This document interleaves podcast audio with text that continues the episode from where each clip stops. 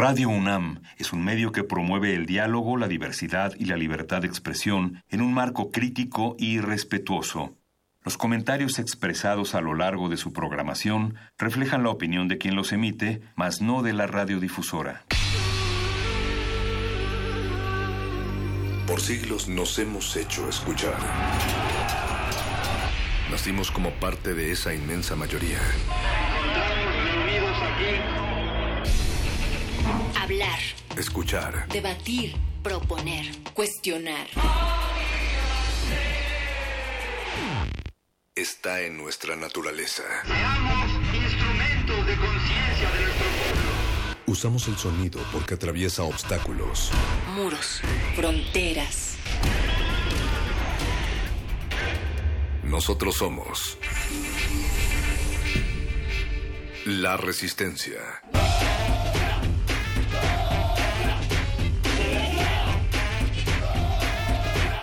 Resistencia modulada.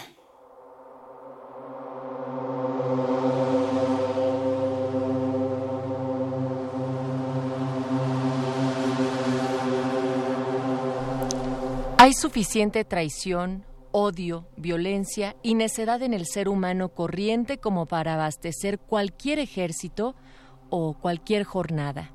Y los mejores asesinos son aquellos que predican en su contra. Y los que mejor odian son aquellos que predican amor. Y los que mejor luchan en la guerra son al final aquellos que predican paz. Aquellos que hablan de Dios necesitan a Dios. Aquellos que predican paz no tienen paz. Aquellos que predican amor no tienen amor. Cuidado con los predicadores. Cuidado con los que saben. Cuidado con aquellos que están siempre leyendo libros. Cuidado con aquellos que detestan la pobreza o están orgullosos de ella. Cuidado con aquellos de alabanza rápida, pues necesitan que se les alabe a cambio. Cuidado con aquellos que censuran con rapidez. Tienen miedo de lo que no conocen. Cuidado con aquellos que buscan constantes multitudes. No son nada solos. Cuidado con el hombre corriente, con la mujer corriente. Cuidado con su amor. Su amor es corriente, busca lo corriente, pero es un genio al odiar. Es lo suficientemente genial al odiar como para matarte, como para matar a cualquiera. Al no querer la soledad, al no entender la soledad, intentarán destruir cualquier cosa que difiera de lo suyo. Al no ser capaces de crear arte, no entenderán el arte. Considerarán su fracaso como creadores solo como un fracaso del mundo. Al no ser capaces de amar plenamente, creerán que tu amor es incompleto y entonces te odiarán. Y su odio será perfecto, como un diamante resplandeciente, como una navaja, como una montaña, como un tigre, como cicuta. Su mejor arte. El genio de la multitud, Charles Bukowski. Resistencia modulada.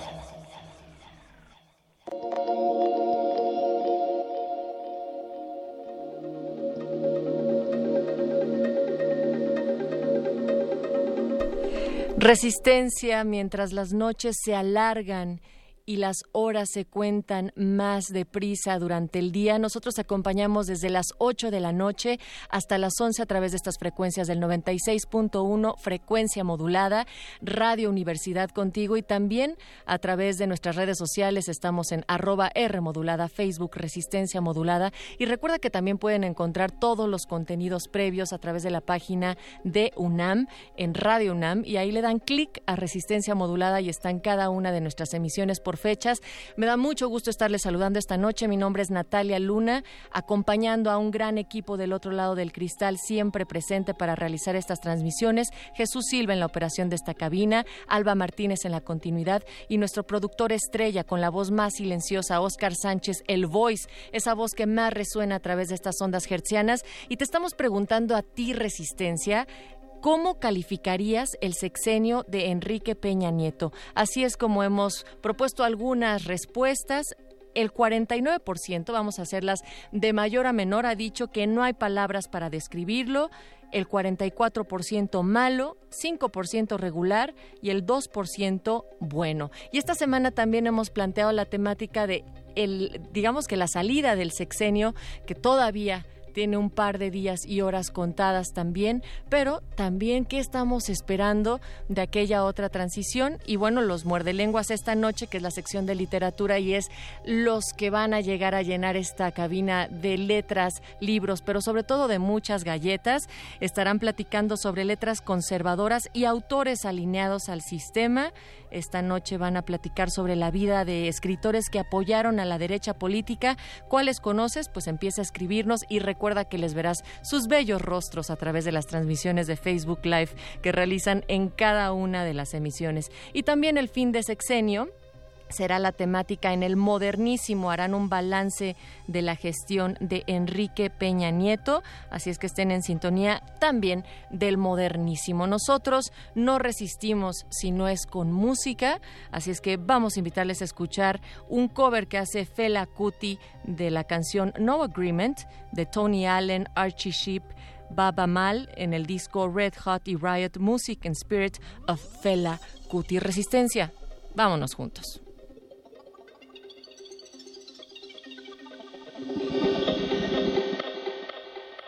Resistencia modulada.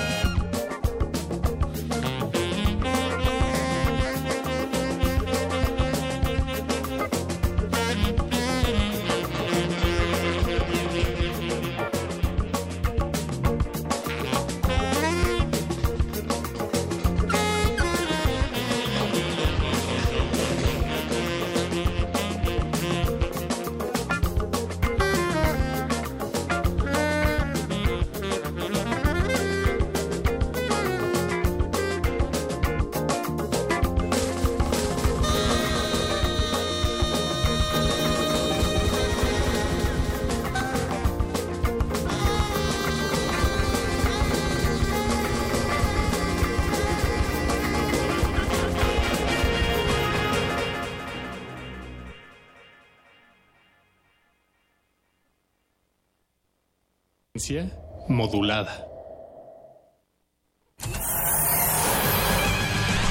Lánguida la luna libra la lid lúbrica de libros. Maleable la mente emula al mutante milenario. Muerde lenguas, letras, libros y galletas.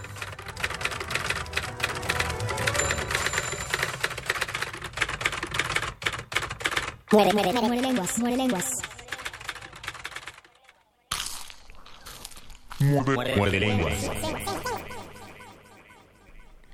En esta segunda edición de Letras Reaccionarias tenemos que repasar muy bien qué significa ser reaccionario. ¿Por qué es bueno ser reaccionario? O si podemos juzgar por qué es bueno ser reaccionario en la literatura, es malo ser reaccionario en la vida. Todo esto y mucho más en este Muerde Lenguas del 28 de noviembre de 2018.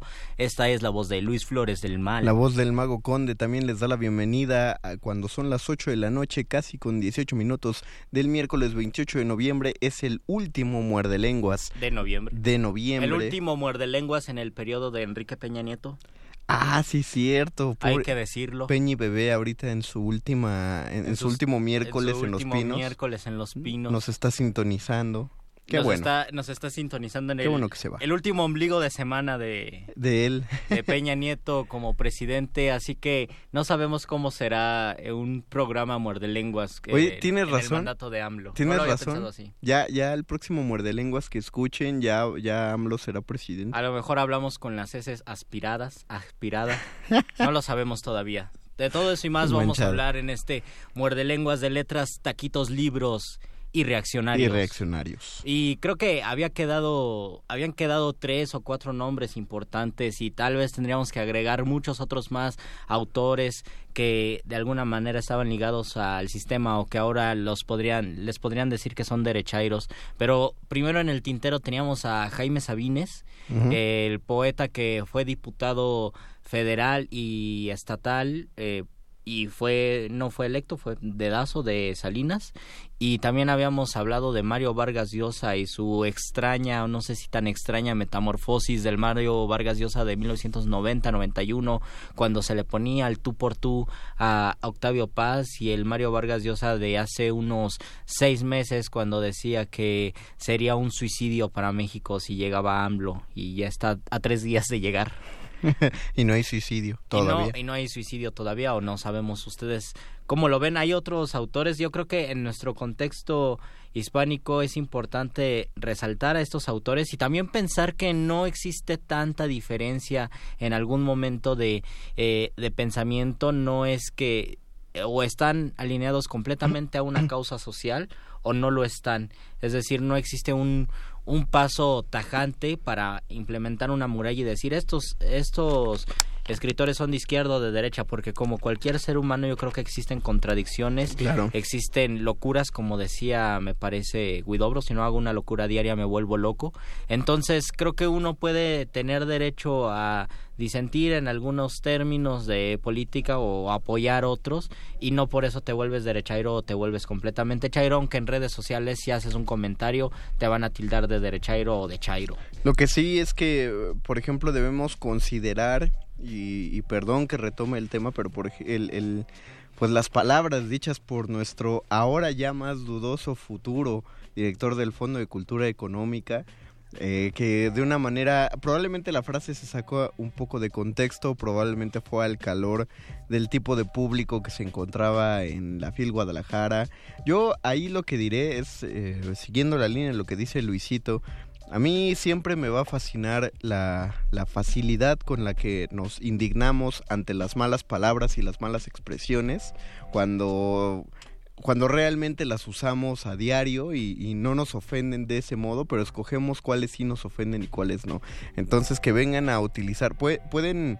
eh, Pueden usar cualquier otro argumento que, que les indigne por las declaraciones del señor este Paco Ignacio, pero eh, utilizar el hecho de que no fue la manera correcta de expresarse, nah, es eh, eh, creo que es que es eh, Creo, creo que eh, es un sobrepasa- exceso de moralidad. Sí, sobre todo porque ni siquiera aquí cabe la justificación eh, de, es que estaba en sus cinco minutos, es que se le fueron las cabras y dijo eso, porque Paco Ignacio Taibo siempre ha brillado por su lenguaje Exactamente. por las groserías que dice y por, eh, por su ética y estética relacionada con las groserías de ese desparpajo, con que dice groserías y que incluso ha dicho otras más eh, en su en su universo literario, por ejemplo, dijo "Eh, hay que fusilarlos en el Cerro de las Campanas. Obviamente se descontextualiza y dice, no, es que quiere, Paco Ignacio está a favor de fusilar a los políticos que no estén con su causa y otras cosas. Entonces también hay que tomarlo en la justa medida y hay que recordar que Paco Ignacio, sin, sin defenderlo y sin y sin denostarlo, es una persona que es grosera y no creo que se le quite siendo el, el director del Fondo de Cultura Económica. ¿Ustedes cómo ven el caso de Paco Ignacio? ¿Se pasó o es completamente normal y aceptable? Lo, lo que sí siento que, que, que se pasó, te digo, no tiene nada que ver con las palabras. Las palabras están, eh, me parecen hasta justas, pero pues sí, eh, ya, ya que uno revisa cuál es el, el- el contexto, la, la idea, sí están un poquito pasándose de, de, de- de poderosos, de felices de haber llegado al poder. O sea, también recordemos que nuestro querido querido cabecita de algodón en una entrevista de hace poco le dijeron que con la militarización del país iba a, a decepcionar a mucha gente y él dijo no me importa. No sé si el no me importa lo dijo como solamente para responderle en ese momento al, al entrevistador o porque genuinamente no le importa, pero eh, se están eh, est- están dejando ver sus, sus garritas y, su ego. Y creo que también mucho a parte de esta polémica que trasciende a los medios y trasciende sobre todo a las redes sociales cuando eh, lo vimos por ejemplo con la migrante hondureña eh, cuando se saca de contexto cuando aparece nada más un fragmento de, de la entrevista pues puede puede ocasionar incendios instantáneos que son fugaces pero que causan muchísimo alboroto en un principio y es cuando te tildan no eres eres chairo o eres derechairo eres reaccionario eres liberal eres de izquierda y después te pones a pensar más profundamente y te das cuenta que es una realidad variopinta y que incluso se dice por ejemplo que ya no se debería pensar en términos de izquierda o de derecha sino tal vez de nacionalismo o de neoliberalismo o de personas que simpatizan con cierto nacionalismo y otras con un nacionalismo que no es nacionalismo porque es neoliberal. Pues ya no sabemos, yo creo que más bien eh, tendrías que agarrar a una persona y preguntarle de un tema en específico y ya de ahí en adelante agarrarte, porque puede haber alguien que esté a, a favor, por ejemplo, del, del aeropuerto en Texcoco, pero en contra de la militarización, o al revés, o a favor de ambos, o en contra de ambos, y no eso no, no va a marcar una tendencia clara hacia nada. Entonces mejor eh, yo creo que en los días eh, en los días a venir mejor agarrémonos tema por tema y no consideremos que uno contradice al otro aunque puede ser que lo haga pero no consideremos que así sea.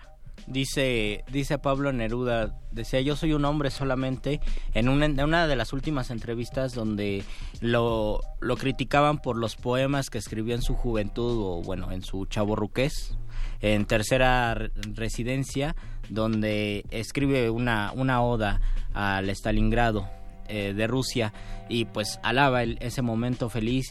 Y él no quiso sacar de, de sus obras ese poema pues porque respondía a un contexto respondía a un tiempo y después todo todo lo que pasó todo lo que la historia nos dice tal vez contradiga al poema o ya no nos ya no nos guste tanto leer esa oda pero como como momento histórico creo que es importante. Muchos años después y tal vez tampoco ya se lea, pero por fines estéticos, con la misma emoción con que se leía antes, escribió un libro muy raro que se llama Iniciación al Nixonicidio, que era, era un libro completamente para expresar su odio contra Nixon y contra las guerras de entonces. Eh, yo creo que es una de las obras menos pues menos trascendentes de Pablo Neruda, pero él y además menos cuidadas estéticamente porque quería escribir una especie de eh, poesía épica, poesía o pues más bien poesía satírica eh, de tema de tema social y por su estilo combinaba rimas consonantes, rimas asonantes, es decir, a veces no medía bien los versos, pero pues estaba en ese impulso y decía esto es importante porque también parte de su estética, de su poética era tengo que escribir algo, eh, el poeta tiene que ser como un carpintero, como un panadero, tengo que escribir Sí, algo que sí, le sirva de al pueblo y con lo que el pueblo pueda odiar. Y estos poemas lo, me ayudan para que el pueblo también odie una causa que es injusta, ¿no? Hay, hay chorros de comentarios Hay ahorita chorros de ya comentarios. en- Después en de Face. este inicio nos mandan muchos saludos. Mari Carmen Campo, me- perdón, Mari Carmen Ortega nos dice, hola, soy la cero persona que los ve. Gracias, cero persona. Eres un cero humano. Marta Rivero dice saludos, poemoji de saludos. Elena Cirot, saludos. Muerde lenguas, poemoji de manitas. Saludos. Eduardo Álvarez Cordero, nos ofendemos de todo porque somos una sociedad de espantados hipócritas. Tu comentario me ofende, Eduardo. ¿Por qué? ¿Qué dijo? ¿Otra Este, somos una sociedad de espantados hipócritas Ah, y nos sí. ofendemos de Sí, todo. sí, sí, tiene, tiene Eh, razón. bueno, me gusta que lo digas en primera persona del plural. Ajá. Nos ofendemos, eso Todos. está bien, ¿no? Porque casi siempre es ustedes, nosotros, ustedes y yo, ustedes se ofenden o ellos son unos ofendidos. Nos ofendemos como sociedad, creo que es una buena reflexión. Y agrega, hace años le... La, la, la canción Frijolero, uff, Ah, fue el fin del mundo y que como era posible y cómo era posible que nos llamaran frijoleros y la chingada. Y ahora con la señora hondureña uh chala. Todos a la defensa del frijol frijoleros del mundo unidos y así. Habla habla de la hipocresía y muchos habían subrayado esa hipocre- hipocresía que hace siete años decían ay por culpa de AMLO vamos a comer frijoles con gorgojo todos los días y ahora es el frijol es El el, frijol la- es el alimento nacional es el alimento de México y nos ofende que a alguien no le gusten los frijoles. Y Yo- bueno, y también cuántos de niños no decíamos, ay, no quiero frijoles. Fernando No sé, yo no. Sansores nos manda saludos cordiales. Gracias por tus saludos cordiales. Saludos, cordiales Fernando. Ah, qué bueno que ahí otra Eh, vez, Fernando. Qué, qué, qué divertido y qué complejo es esto de la hipocresía. No creo que la sociedad se haya convertido en hipo.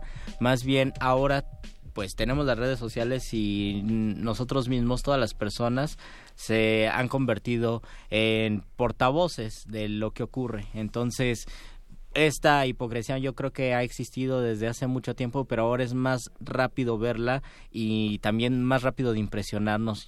pero pienso que ha existido siempre y sí, la, la canción del frijolero era creo que creo que era un tema completamente opuesto a lo que pasó ahora, donde ahora sí necesitamos ser frijoleros, ¿no? Sí, pero lo que pasa es que tampoco muchos no sabían que frijolero era una expresión que sí existía. Ajá. ¿Que existe? que sí existe, o sea, pero existía antes de la canción, no se la inventaron los de Molotov, ya, ya estaba el Biner, entonces eh, el enterarnos de esta realidad de que así nos llamaban a muchos los, los ofendió. Y que hace como un año, no, hace menos, hace siete meses, eh, también ofendió, indignó, eh, eh, la noticia de que una mujer, un hombre, un chavo que estaba en Estados Unidos, le escribieron frijolero en su vasito de Starbucks. Ah, sí. sí, es cierto. Entonces ahí queda muy bien la canción de Molotov. Pues de, o deberíamos oírla de Molotov. ¿O ¿Tenemos alguna rola, eh, no esa de frijolero, pero pues que podamos pasar Yo una que rolita ahorita? escuchemos la de Molotov o la de los No, Backstreet Boys no, pues porque no. tengo nostalgia Tampoco es tampoco es al contenido. No Los tiene- Backstreet Boys, órale. no, no tiene nada que ver, pero tengo nostalgia chaborruquesca. Y volviendo a Sabines, pienso también que existe esta no no creo que sea hipocresía en muchos en muchos escritores, sino también parte del crecimiento y parte de denostar algo porque la vida te encamina a otros contextos donde uno piensa lo contrario a lo que pensaba 30, 40 años atrás. Creo que es parte también de la vida y, y se piensa mucho en esto, en el entusiasmo de la juventud que se pierde con el paso del tiempo o la juventud que no se pierde o las juventudes cíclicas que muchos poetas tienen. En el caso de Sabines, pues yo cuando tenía 16 años y lo comenzaba a leer recordaba... Eh, más bien lo leía y me, me gustaba cuando leía los poemas de Tlatelolco o los poemas de Fidel Castro que escribió cuando fue a Cuba. Y después cuando leía las, entre las últimas entrevistas de Sabines que decía que lo mejor que le podía pasar al subcomandante Marcos era que lo mataran si no se iba a volver un reaccionario. Ustedes saquen sus conclusiones porque dicen que los poetas de repente son profetas. Eh, ahí yo sí me indignaba, Poeta yo decía. ¿cómo es posible que Jaime Sabines pueda pensar así? Y después me eh, comentaron y descubrí que Sabines fue diputado del PRI dos veces. Eh, ahora creo, en ese momento pues me parece indignante, después decía, era una persona pública, tenía que hacer ese tipo de trabajos y ahora lo pienso, eh, era una persona que necesitaba comer y era una buena manera de comer, sobre todo porque parte de la de la poética de Sabines era no voy a ejercer ningún trabajo relacionado con la literatura porque eso le va a afectar a mi creación literaria. Tiene sentido. Y tan, tan tiene sentido que se volvió diputado del PRI dos veces.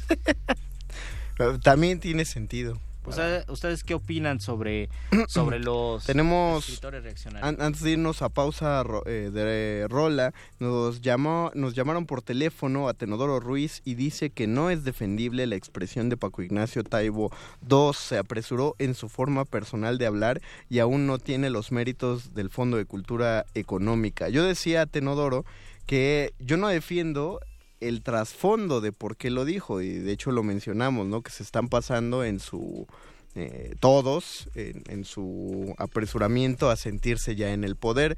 Lo que yo, pues no sé si defiendo, pero pues no ataco más bien son las palabras utilizadas porque eh, o sea nos estamos nos estamos agarrando ahí de que ay no lo que dijo lo que dijo es inmoral y muy feíto y tal o sea no podemos no podemos quejarnos de, de esta idea tan chafa de hacer una constitución moral y al mismo tiempo decir que, que así no se habla en la FIL Guadalajara. Porque como dijo Luisito Flores así eh, cuando uno escucha los discursos de mucho tiempo atrás así se expresa Paco Ignacio Taibo. La- las palabras que usó yo las defendería. El contexto y por qué las dijo es lo que no me parece defendible.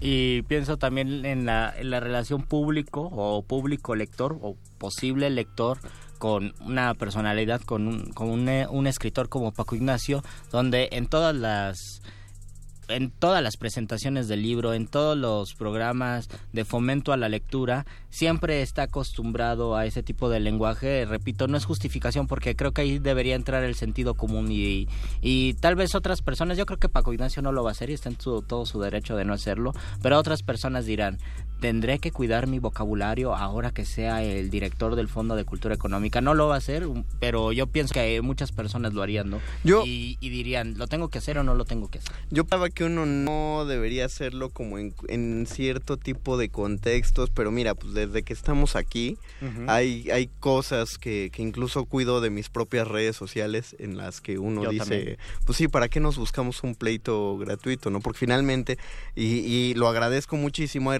radioescuchas que nos agregan a Facebook, o sea, muy, eh, muy O nos agradecible. siguen en Twitter. Eh, ah, exactamente, es muy padre, pero pues mejor ahorrarnos un problema por cosas.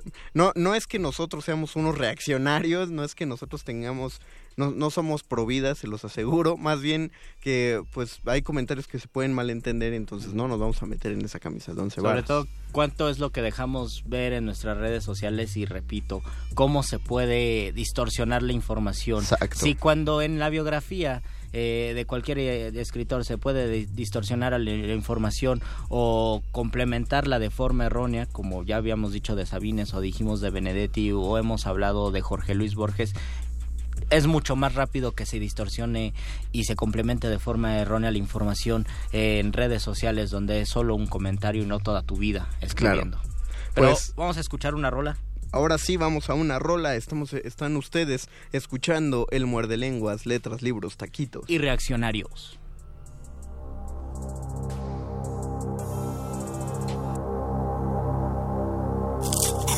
Muerde lenguas. Muerde lenguas. Los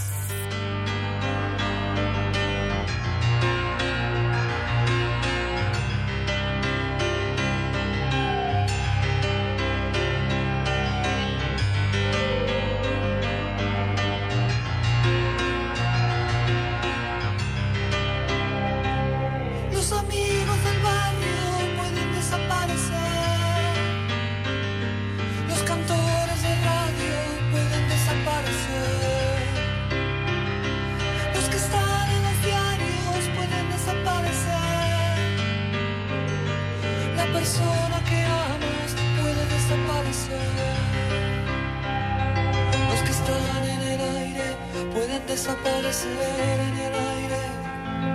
Los que están en la calle pueden desaparecer en la calle. Los amigos del barrio pueden desaparecer. Pero los dinosaurios van a desaparecer. Estoy tranquilo, mi amor. Hoy es sábado a la noche. Un amigo está en cana.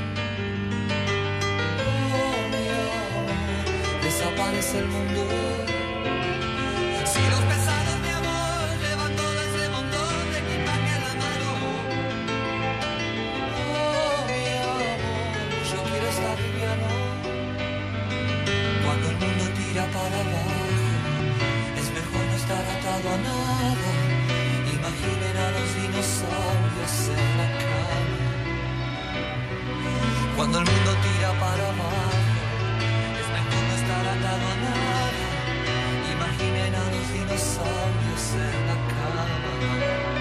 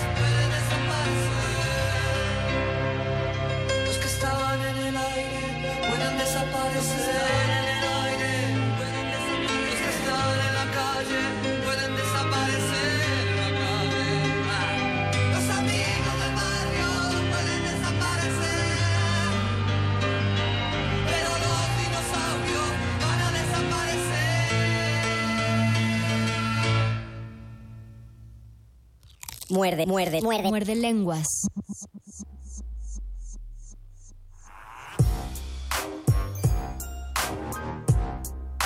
Hola amigos, me acabo de crear una increíble página web con Wix.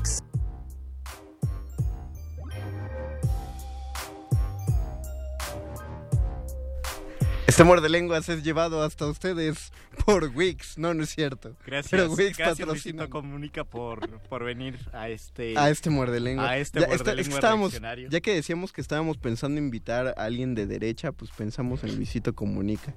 Pero no, pues este, se, se nos echó para atrás. Hay un comentario capitular ahí. Primero nos dice María Salas que dónde está el perro y que el perro mal- que si estamos maltratando al perro muchacho y dice eso es maltrato animal las, ah, las corridas de toro es maltrato animal. Que trabaje el perro muchacho en Radio UNAM no es maltrato animal es maltrato muchachal.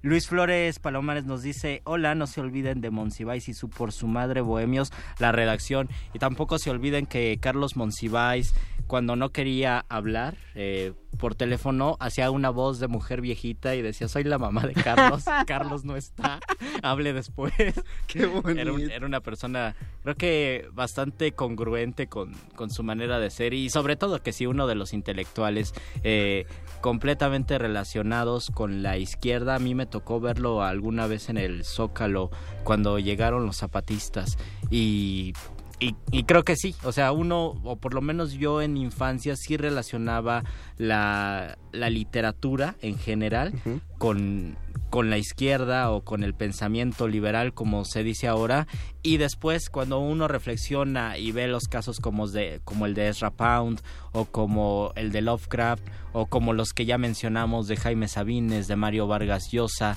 del mismo Octavio Paz, pues te haces preguntar que más bien uno descubre que el mundo no es en blanco y negro y que existe muchísimas posibilidades de pensamiento y, a- y además puede ser que en algún momento estés de acuerdo con alguna causa y en otro momento digas ya no estoy de acuerdo y estás en todo tu derecho de hacerlo, siendo en- escritor o siendo no escritor. O, siendo un ser humano, estás en todo tu derecho de cambiar. estás en, estás en todo tu derecho de cambiar y también de equivocarte. Porque creo que es, al- es algo que los escritores tienen eh, el supremo derecho y acabo de escuchar una, una lectura, una entrevista del gran, gran escritor portugués Antonio Lobo Antunes, que es un gran, un excelente escritor que está ahora en México porque lo invitaron a la FIL Guadalajara y también a estar aquí en la Ciudad de México, que decía eso mismo, o sea, un escritor, y aquí lo hemos dicho muchas veces, no se tiene que romantizar, no, te- no tenemos que encumbrarlo, pensar que es más que nosotros, es una persona, claro que sí es un portavoz, pero también tiene toda la capacidad y todo el derecho a equivocarse y a pensar cosas que son erróneas. O incluso no podríamos juzgar si son erróneas. Sí. Esa es la Esa otra, es otra cosa. ¿no? Eh, por, por pensarlo la mayoría, tampoco deberíamos pensar que la mayoría... Eh, Henry Gibson tiene un texto fascinante, es una obra de teatro, él era dramaturgo, y el te- eh, la obra, léanla porque es muy conflictiva, se llama, a uno lo conflictó mucho, se llama Un enemigo del pueblo. En la obra, el doctor, hay, hay un doctor en el pueblo que quiere prohibir, eh, bueno, hace unos estudios del agua del balneario del pueblo. Todo ese pueblo existe gracias al balneario que tienen y al turismo que genera ese balneario. El doctor descubre que el agua está contaminada, que eso causa ciertas enfermedades de la piel y que para arreglarlo tienen que cerrar el balneario por unos tres años. El primero que se opone es el alcalde, pero curiosamente el alcalde es hermano del doctor. Entonces empieza a haber una pelea entre el doctor y el alcalde porque el doctor defiende la salud de los turistas, dice él, mientras que el alcalde defiende la economía del pueblo porque sin ese balneario se van al caño todos. Eh, y la cuestión es que justamente el alcalde empieza a usar un discurso en el que desprestigia a su hermano, al doctor, para que el, eh, se mantenga abierto el balneario y puedan todavía sobrevivir. Hasta ahora, como se los platico, uno piensa que pobrecito del doctor, ¿no? Que él estaba haciendo lo correcto. Pero léanla, léanla, porque también les va a parecer que el doctor, a pesar de estar haciendo, comillas, lo correcto, se ve que más bien lo está haciendo por joder a un pueblo. Y le- el conflicto eh, enorme que tiene es que justamente al final de la obra lo van a apedrear y dice, y, el doctor, o sea, la pidan su casa y uno está seguro que lo van a matar a pedradas y el doctor dice que el asunto es que se ha dado cuenta de que la inmensa mayoría es estúpida. Y entonces eso te mete en un enorme conflicto porque mientras tú estás diciendo, claro, él, él tiene razón y tal, de pronto dice eso y tú piensas, ¿pertenezco yo a la inmensa mayoría o no lo pertenezco? Ah, no, no, seguro no me está tocando a mí porque pues yo sí soy muy consciente de lo que decíamos hace rato, yo sí estoy en contra de, de animales en los circos y estas cosas. ¿Qué tanto y- hay como de la reflexión de hacer lo que menos perjudique? Pero las dos salidas son malas. Hubo un montaje y creo que lo van a retomar y lo recomiendo muchísimo y es más voy a buscar invitarlo que venga David Gaitán que reescribió y dirigió Un enemigo del pueblo e hizo un ejercicio interesantísimo puso en las butacas del teatro del Senart eh, pistolas de burbujas Oh. Eh, no en cada butaca, pero sí tenías una cercana a ti. Si escuchabas algo que te ofendía de la obra, un comentario políticamente incorrecto o algo que considerabas que no debía decirse, agarrabas la pistola y soltabas burbujas para que todos se enteraran que te había ofendido, porque el doctor era un personaje profundamente misógino, este, era déspota, era clasista, entonces a cada rato veías a la gente levantando la pistola y soltando Sacando burbujas. Se convertía en un jacuzzi. Exacto. Y al final de la obra, este, cuando acaba, le Gaitán le puso un discurso al doctor buenísimo en el que dice, he estado atento a sus muestras de desaprobación, soltando sus burbujas. Dice, porque claro, eh, ahora con sus redes sociales todos se sienten jueces y verdugos Lo que, de todo. lo que nos decía nuestro que ahora somos Exactamente. hipócritas. Entonces le gira, te giraba todo el discurso de manera que tú sabías que habías estado mostrando que te sentías ofendido, pero al mismo tiempo te demostraba que eras un ofensor. O sea que es una hipocresía esto de estar juzgando y de defender el no, pero eso no se dice, justo lo que de lo que empezamos a hablar en este programa, eso no se dice, eso no se hace, tal, tal, tal. Entonces que el- la mayor hipocresía es ponerse a juzgar de ese modo Y, y uno que entraba en shock porque uno decía, es que ahora quiero disparar la pistola de burbujas, pero ya sé que es una tontería, excepto en la función que yo fui, excepto uno en el teatro, que no estaba entendiendo nada y nunca dejó de disparar las burbujas al final en ese discurso. El, el, término hipócrita, el adjetivo hipócrita se piensa mucho tanto si eres de mente conservadora, yo no creo que exista así tajantemente, pero digamos, si eres de mente conservadora o de mente liberal, te dicen que eres hipócrita no porque no vas acorde con tus ideas. Y hay algunos casos que es evidente, como ya lo dijimos, el caso del frijolero o casos como bueno, hay, hay varios casos. Ahorita, ahorita se me acaba de ir, de ir uno en cuanto, en cuanto lo recuerde, se los digo, donde parece, pareciera que sí es hipócrita. Ya recordé el caso de por qué le dan trabajo a la caravana migrante o vienen a quitarnos el trabajo, por qué no le dan trabajo a los indígenas o por qué no están viendo por los indígenas, cuando, pues en muchos casos es son, son personas que absolutamente no tuvieron ningún interés por, por las cuestiones indígenas o por cuestiones de pobreza en el país y que en este momento lo están enarmolando como una bandera. Deja tú eso, es una cuestión todavía más complicada. Eh, la cosa, independientemente de la razón por la que el gobierno no atienda a los indígenas, que también es, una, es un asunto de ver. México está obligado por la ONU, y eso es una cosa que nadie mencionó Es verdad, jamás. es verdad, México está en una convención Y está en la Constitución, de, de movilidad, no me acuerdo cómo se llama la ley, pero es una cosa de movilidad en la que cada vez que cuando, cuando hay un migrante o un refugiado, el país está obligado a darle las mayores facilidades a ese migrante hasta que se encuentre en un lugar en el que su vida ya no corre peligro. Recordemos que estos hondureños estaban huyendo de unas circunstancias bastante fuertes. Por ley internacional, México estaba obligado a hacer lo que hizo, a ofrecerles refugios, a, a hacer, este, a reunir comida, a, a ofrecerles com- eh, comodidad, incluso trabajo.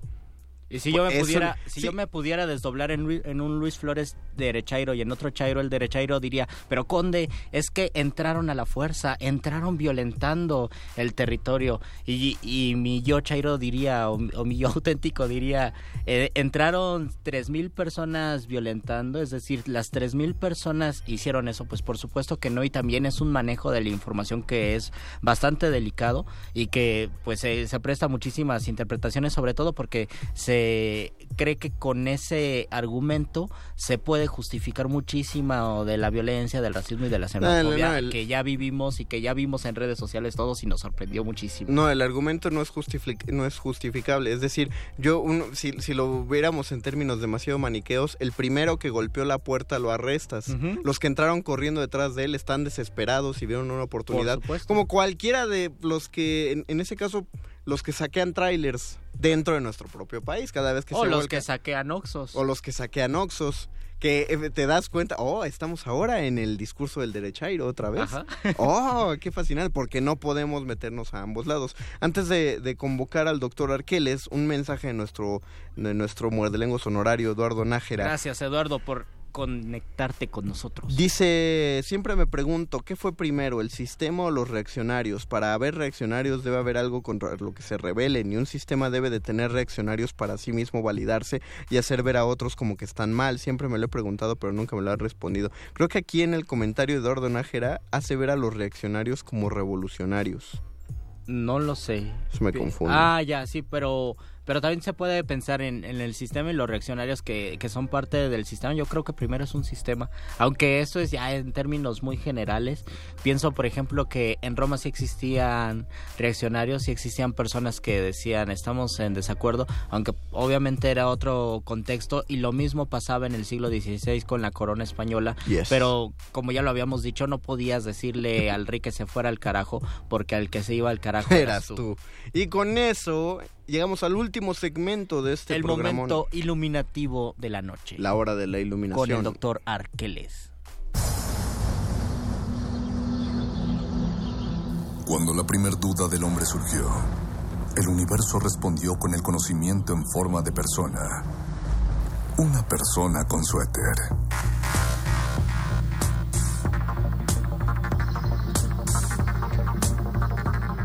Es la hora de la iluminación con el doctor Arqueles.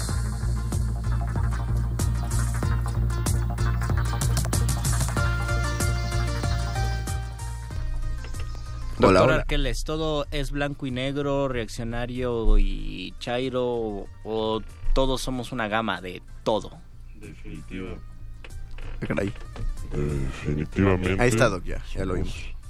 Una gama de de ambas cosas, mi querido Luis. A veces más apuntando hacia un lado, a veces hacia otro, a veces somos más... eh, bueno, es que esta palabra ya es común y tendríamos que pensarlo de otra manera, más revolucionarios que los mismos revolucionarios y decía Roque Dalton, que del que ya habíamos hablado el lunes pasado, que él era más que él lo expulsaron del Partido Comunista por ser más comunista que los comunistas y de y, an- y después lo expulsaron de la Iglesia por tener como una ideología más eh, ¿cómo, cómo se dice ahora? Más arbitraria, más eh, extrema, una, una ideología extrema y creo que también pasa en algunos casos y sobre la hipocresía yo recuerdo que en algún en algún video este este ilustre y simpático periodista Cayo de Hacha decía que para él un chairo era un hipócrita porque de, estaba a favor de cierta ideología pero de otra no. Yo digo cuál es la constitución del chairo donde te dicen no debes ocupar celulares porque es capitalismo no debes caminar por las calles pavimentadas porque es progreso y tú estás en contra de eso yo creo que no existe y por lo mismo Doc pienso que es variopinto el panorama social. En efecto, el asunto tal vez está en que por tradición histórica en México sí vemos blanco y negro, en particular por las nociones precisas que ya decías tú de liberal o conservador, que se pueden rastrear hasta el periodo previo a la guerra de reforma, incluso en las figuras de los españoles y los criollos. Esta ideología de respeto a la religión católica y apoyo a la corona española era en primer lugar poseída y eh, propagada entre los españoles y después para los conservadores que muchas veces eran hijos de españoles o seguían siendo españoles mientras que del otro lado en el caso de los liberales pues justamente vienen de la tradición y del pensamiento de la gente criolla así es que en México se hacen estas dos separación, esta separación en dos para explicar el mundo en términos políticos. Sin embargo, como dices tú, hay muchísimos matices. El simple hecho de pensar que en ambos movimientos, a pesar de ser marcadamente distintos a partir de ciertos principios, existían tanto federalistas como centralistas y tanto republicanos como monarquistas que siguen siendo matices de la política de un cierto periodo que hablan de tendencias o de preferencias a ciertas prácticas o hacia ciertos lineamientos y tradiciones. Y esto que existía en el siglo XIX pues se ve muchísimo entonces en el siglo XX, se ve en el siglo XXI y se veía antes porque... Y se verá. Ajá, y se verá. Yo, pen- yo pienso por ejemplo en Garcilaso de la Vega que es para muchos el padre de la poesía moderna eh, en español o el padre de los siglos de oro. Sí lo es. Y él era un soldado y como soldado seguramente mató a personas Mm, y yo no yo mm. no me imagino eh, a un Garcilaso de esa manera tampoco me causa conflicto pero al momento de pensar pues un- uno reflexiona sobre la humanidad o reflexiona sobre los eh, los poetas, los escritores que eran humanistas pero que tenían que enfrentarse a eso y que de repente creemos que está separado pero porque es parte de su historia pues también es parte de, de lo que vivieron y seguramente se debe filtrar en, en sus obras o veamos- Cervantes Veámoslo de una manera muy sencilla. Es que casi siempre decimos eran otros tiempos, pero, pero no apliquen todos los discursos. Veámoslo por eh, el- todos los del siglo de oro, todos eran profundamente católicos. Pero ahora hay una corriente que te tienes que meter a Facebook y tienes que seguir páginas como ateísmo, es inteligencia o cosas así, porque solamente los ateos son inteligentes, porque es imposible que una persona religiosa sea un genio. Pero todos los escritores del 17 pues, eran católicos. y eran Ahí está la cuestión primordial con el autoritarismo ideológico. Exacto. Que establece dogmas. Y esos dogmas pueden incluso transferirse a aquella postura ideológica que pretende ser liberal o que pretende ser crítica ante ese autoritarismo, porque siempre podemos caer en el error de volvernos nosotros mismos autoritarios. Yo creo que no hay mente más, eh, o al menos yo no he conocido mentes más cerradas en el mundo que las llamadas mentes abiertas. y específicamente las de los artistas. Y, y estoy hablando de los artistas que, que se llaman a sí mismos revolucionarios y reinventarios. Creo que la mente es muy cerrada. El reggaetón es el... eh, Sigue siendo todavía el debate de, de quien quiere cerrar su mente y decir, guácala, qué feo, solamente por, por, por jalarse hacia una posición intelectual. Ya no digamos ni siquiera O socioeconómica. tal vez tú puedes jalar a esa posición intelectual diciendo yo soy tan de mente abierta, pero como desde este porte, desde Ah, este claro, sí. perfil, que escucho reggaetón. Ah, sí, yo que también escucho, escucho música del vulgo, ¿no? Exacto, porque yo en mi infinita gloria también me acerco a los baños de pueblo y pongo reggaetón en mi celular. Pues sí, es el otro extremo. Y uno entonces entra en el debacle y pregunta, doctor Arqueles, entonces, ¿cómo debemos pensar? En primer lugar, regresando al origen del término de derecha o de izquierda, el pensar en cómo se repartía el parlamento, El parlamento inglés. en Inglaterra, tal vez sería bueno no pensar en derecha e izquierda, sino todos juntos en un mismo espacio. En ¿Por un qué? mismo parlamento. Porque la realidad, como dice el filósofo Sigmund Bauman, es que un diálogo solo es posible con alguien que no piensa de la misma forma que tú piensas. De lo contrario, estás haciendo consensos. El ejercicio dialógico requiere de pensar lo que no te parece o lo que está fuera de tu espectro de ideología. No me parece, doctor Arqueles, lo Les que está diría, diciendo. les diría que no, ten- que no tengan miedo de estar en contra de lo que otros dicen, pero no, ese no es un buen consejo porque, de- porque todo mundo cree que está en contra de lo que todos dicen. No, más bien, dejen de tenerle miedo a que la gente los contradiga. Sí. Ese, ese más bien sería, dejen de tenerle miedo a que la gente no esté de acuerdo con ustedes, y que la gente los refute. Y tampoco es que cedan, pelense en redes A ver, sociales, agárrense. eso. A ver, agárrense. Sí, sobre no, todo o sea, porque uno a veces publica con ese miedo de, híjole, ¿qué tal si no les ¿Qué tal? gustó? ¿Qué va a decir mi mamá ¿Qué va a decir mi mamá? Nos dice María Salas que deberíamos hacer un programa de maltrato a animales y invitar a animales. Me parece bien, creo que nunca hemos tenido más que al perro muchacho. Y nos dice Rick Rodríguez que el, el Chairos contra Derechairos es el gángster contra charros, de Charros los contra- millennials. Charros sí. contra gángsters de los millennials. Sí, Creo yo que creo que cambian las fórmulas, cambian las formulaciones, pero en el fondo sigue siendo lo mismo y sigue siendo también uno de los principios de la humanidad, o por lo menos así lo, lo expresan los, los siete iniciados del hermetismo, que decían que el universo es bilateral o es binario y por lo tanto siempre estamos eh, justificándolo en términos binarios, es decir, eh, o eres chairo o eres derechairo, o eres de izquierda o eres de derecha, aunque la realidad es completamente... eh, completamente eh, en escala de grises variopinta tal vez eh, siempre tenemos que crear esto porque es parte también de la naturaleza. No sé si usted esté de acuerdo con esto Arqueles o nada más es una simple teoría la idea de que somos binarios o que hay extremos pero siempre pero también porque eso también se dice en el hermetismo eh, todas son posibilidades y depende del grado de vibración eh, es que determinamos si somos de un lado o somos de otro, pero todos estamos, eh, todos estamos fundamentalmente eh, sin ninguna diferencia. Estoy de acuerdo, Luis Flores. Como lo representa el símbolo del yin y el yang, siempre hay un poco de blanco en el negro y un poco de negro en el blanco. El 69 de la mística. Gracias, José Jesús Silva en la operación técnica. Muchas gracias a Oscar Sánchez, el voice en la producción. Gracias, Alba Martínez en continuidad y a Cristina Urias por acompañarnos todavía hasta ahora. Nos despedimos de estos micrófonos, Luis Flores del Mal. Y el Mago Conde, los dejamos con el modernísimo. Nuestro último integrante se despide. Vámonos, señor Aguilera.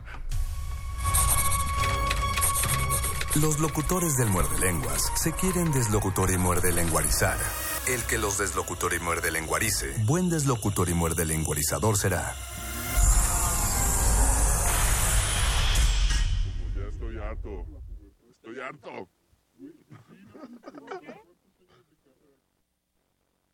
Resistencia modulada. Escuchas 96.1 de FM.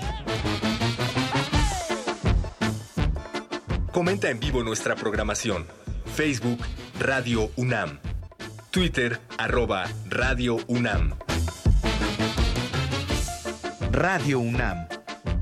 Experiencia sonora.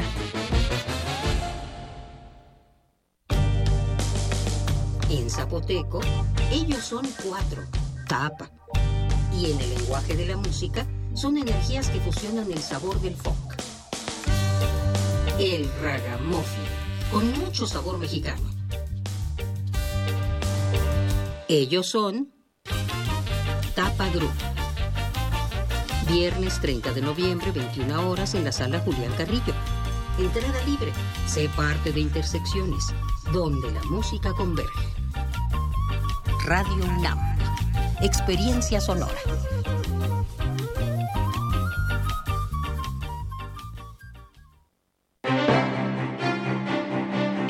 Nacional de Arte abre sus puertas a la exposición Saturnino Herrán y otros modernistas. La muestra reúne 86 piezas entre pinturas, dibujos, fotografías e impresos, las cuales representan un recorrido por las etapas de producción del artista. Complementan la exhibición obras de Alberto Garduño, Alfredo Ramos Martínez, Ángel Zárraga, Francisco Goitia y Germán Gedovius. Saturnino Herrán y otros modernistas se puede visitar en el Museo Nacional de Arte, calle Tacuba número 8, Centro Histórico. Oh, patria, fosa común, donde estamos con la mitad del cuerpo adentro. La otra mitad se ha puesto a caminar con el verano de las llamas. Poemas y narraciones como testimonios de una tragedia que no se olvida. ¿Dónde estabas tú? Jueves de Teatro de Radio UNAM te invita a revivir la lectura dramatizada en conmemoración al 2 de octubre de Patria, fosa común. A 50 del 68. ¿Dónde carajo? ¿Dónde fue que moriste? Adaptación de Héctor Salic.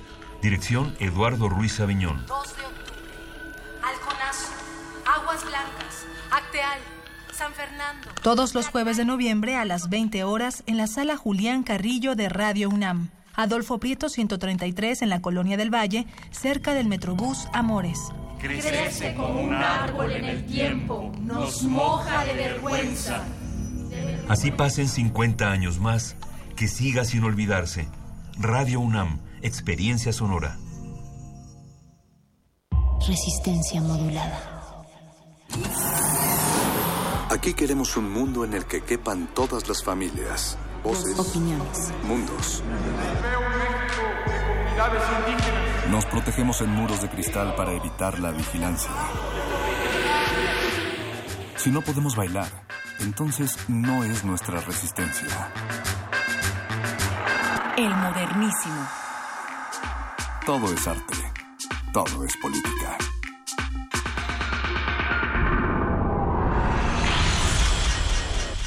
el refresco del presidente Peña Nieto. Peña Fiel.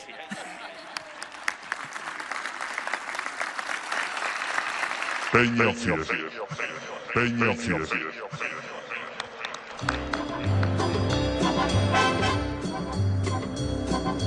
Oh! Y es así, con mucho humor y un chascarrillo para no olvidar los buenos momentos que nos hizo pasar el todavía presidente de la República, Enrique Peña Nieto, pues les damos las la bienvenida a ustedes allá afuera del otro lado de la bocina. Ya llega la cuarta transformación y por eso también nuestro fondo, porque todos al parecer después del sábado vamos a despertar con este ánimo del hombre trololó.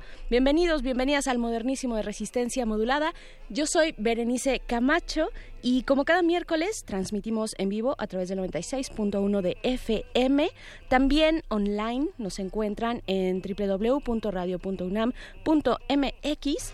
Y frente a mí se encuentra la producción de esta noche. En la operación de la consola está José de, Jesús Silva, Alba Martínez en la continuidad, dos cristales al fondo y Oscar Sánchez, el voice en la producción ejecutiva.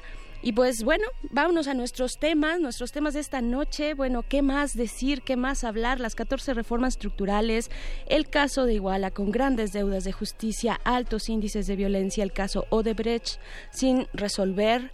Eh, un estilo también ostentoso de gobierno, coronado por una eh, desafortunadísima Casa Blanca.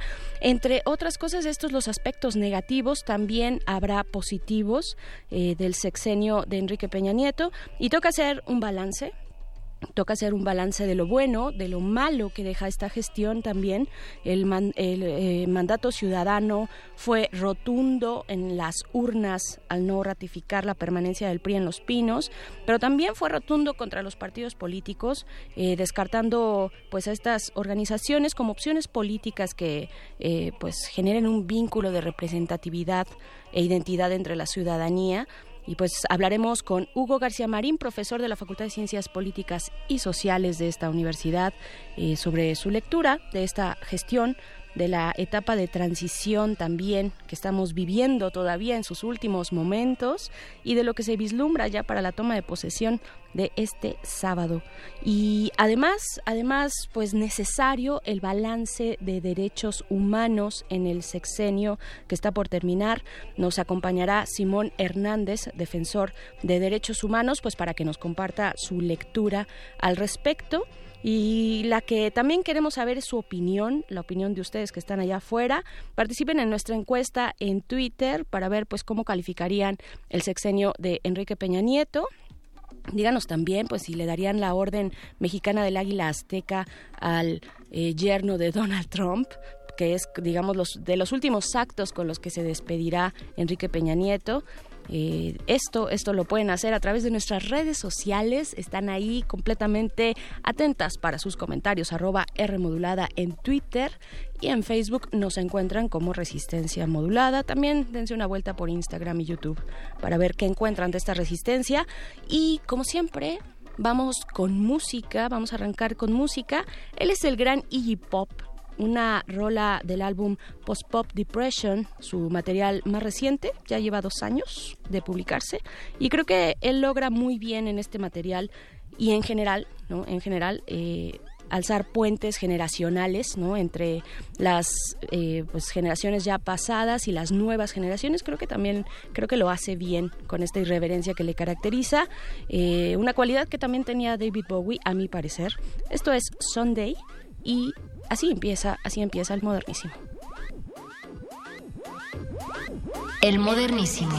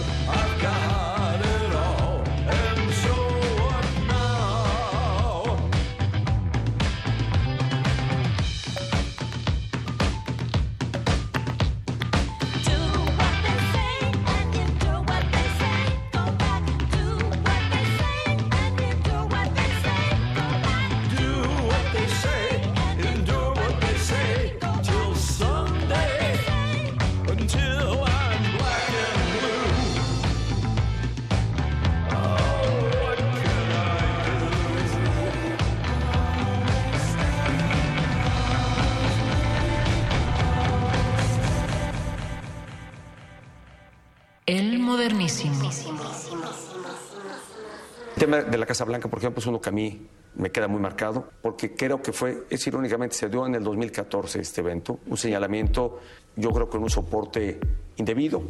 Abrimos la información.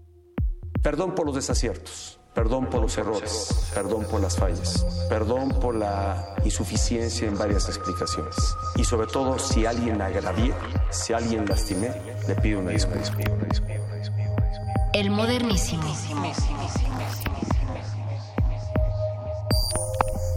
Estamos de vuelta en el modernísimo después de escuchar pues algunos pequeños momentos de esta entrevista eh, que tuvo Enrique Peña Nieto con la periodista Denise Merker. Eh, vamos, pues vamos con este balance, este balance de fin de sexenio. EPN, se- EPN Enrique Peña Nieto se despide con un, bueno, según eh, Mitofsky, que le da bastante baja eh, el nivel de aprobación, un 24%, eh, a punto también de firmar el TEMEC, que va a sustituir al Tratado de Libre Comercio en Buenos Aires, y también a punto de darle la Orden Mexicana del Águila Azteca al yerno de Donald Trump, Jared Kushner. Eh, pues eso, eso y muchas otras cosas más. Y para hablar de este balance, de cómo termina este sexenio, de, de, de, pues de lo que deja, de los aciertos, de los errores también, y de este momento de transición que estamos todavía viviendo, eh, que está por terminarse a pocos días, a tres días de terminarse, pues está en esta cabina Hugo García Marín, él es maestro por la Universidad de Salamanca, licenciado en Ciencia Política por esta universidad, profesor de la Facultad de Ciencias Políticas y Sociales, eh, en donde también actualmente estudia el doctorado. Yo ahí me quedé. ¿Cómo estás, Hugo? Hola, bienvenido. Hola, ¿qué tal? ¿Cómo estás, estimada Berenice? Muchas gracias por la invitación, como siempre. Al contrario, gracias a ti por estar acá platicando pues de estos temas que la verdad este eh, necesarios, importantes, eh, necesarios me refiero también en una en un diálogo colectivo, ¿no? Que creo que se está dando y que y que hemos, eh, digamos, como sociedad hemos estado caminando en ese sentido, que no necesariamente es terso, pero que es eh, siempre eh, oportuno, ¿no? Generar este debate.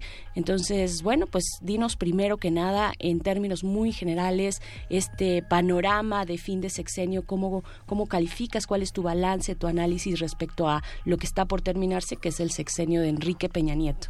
En efecto, todos los momentos de cambio, de transformación, generan grandes espacios de reflexión para pensar dónde estamos parados, pero también de dónde venimos, hacia dónde vamos y qué sentido le podemos dar a nuestra misma historia, ¿no? Interesante. En, en este caso, yo creo que el, el balance del sexenio de Enrique Peña Nieto tiene que ser del gran reformador al sepulturero del régimen, que es más o menos la forma en la que eh, se desenvolvió. Lo digo porque los primeros años fueron de los grandes cambios que México necesitaba, el famoso Saving Mexico de la revista Time.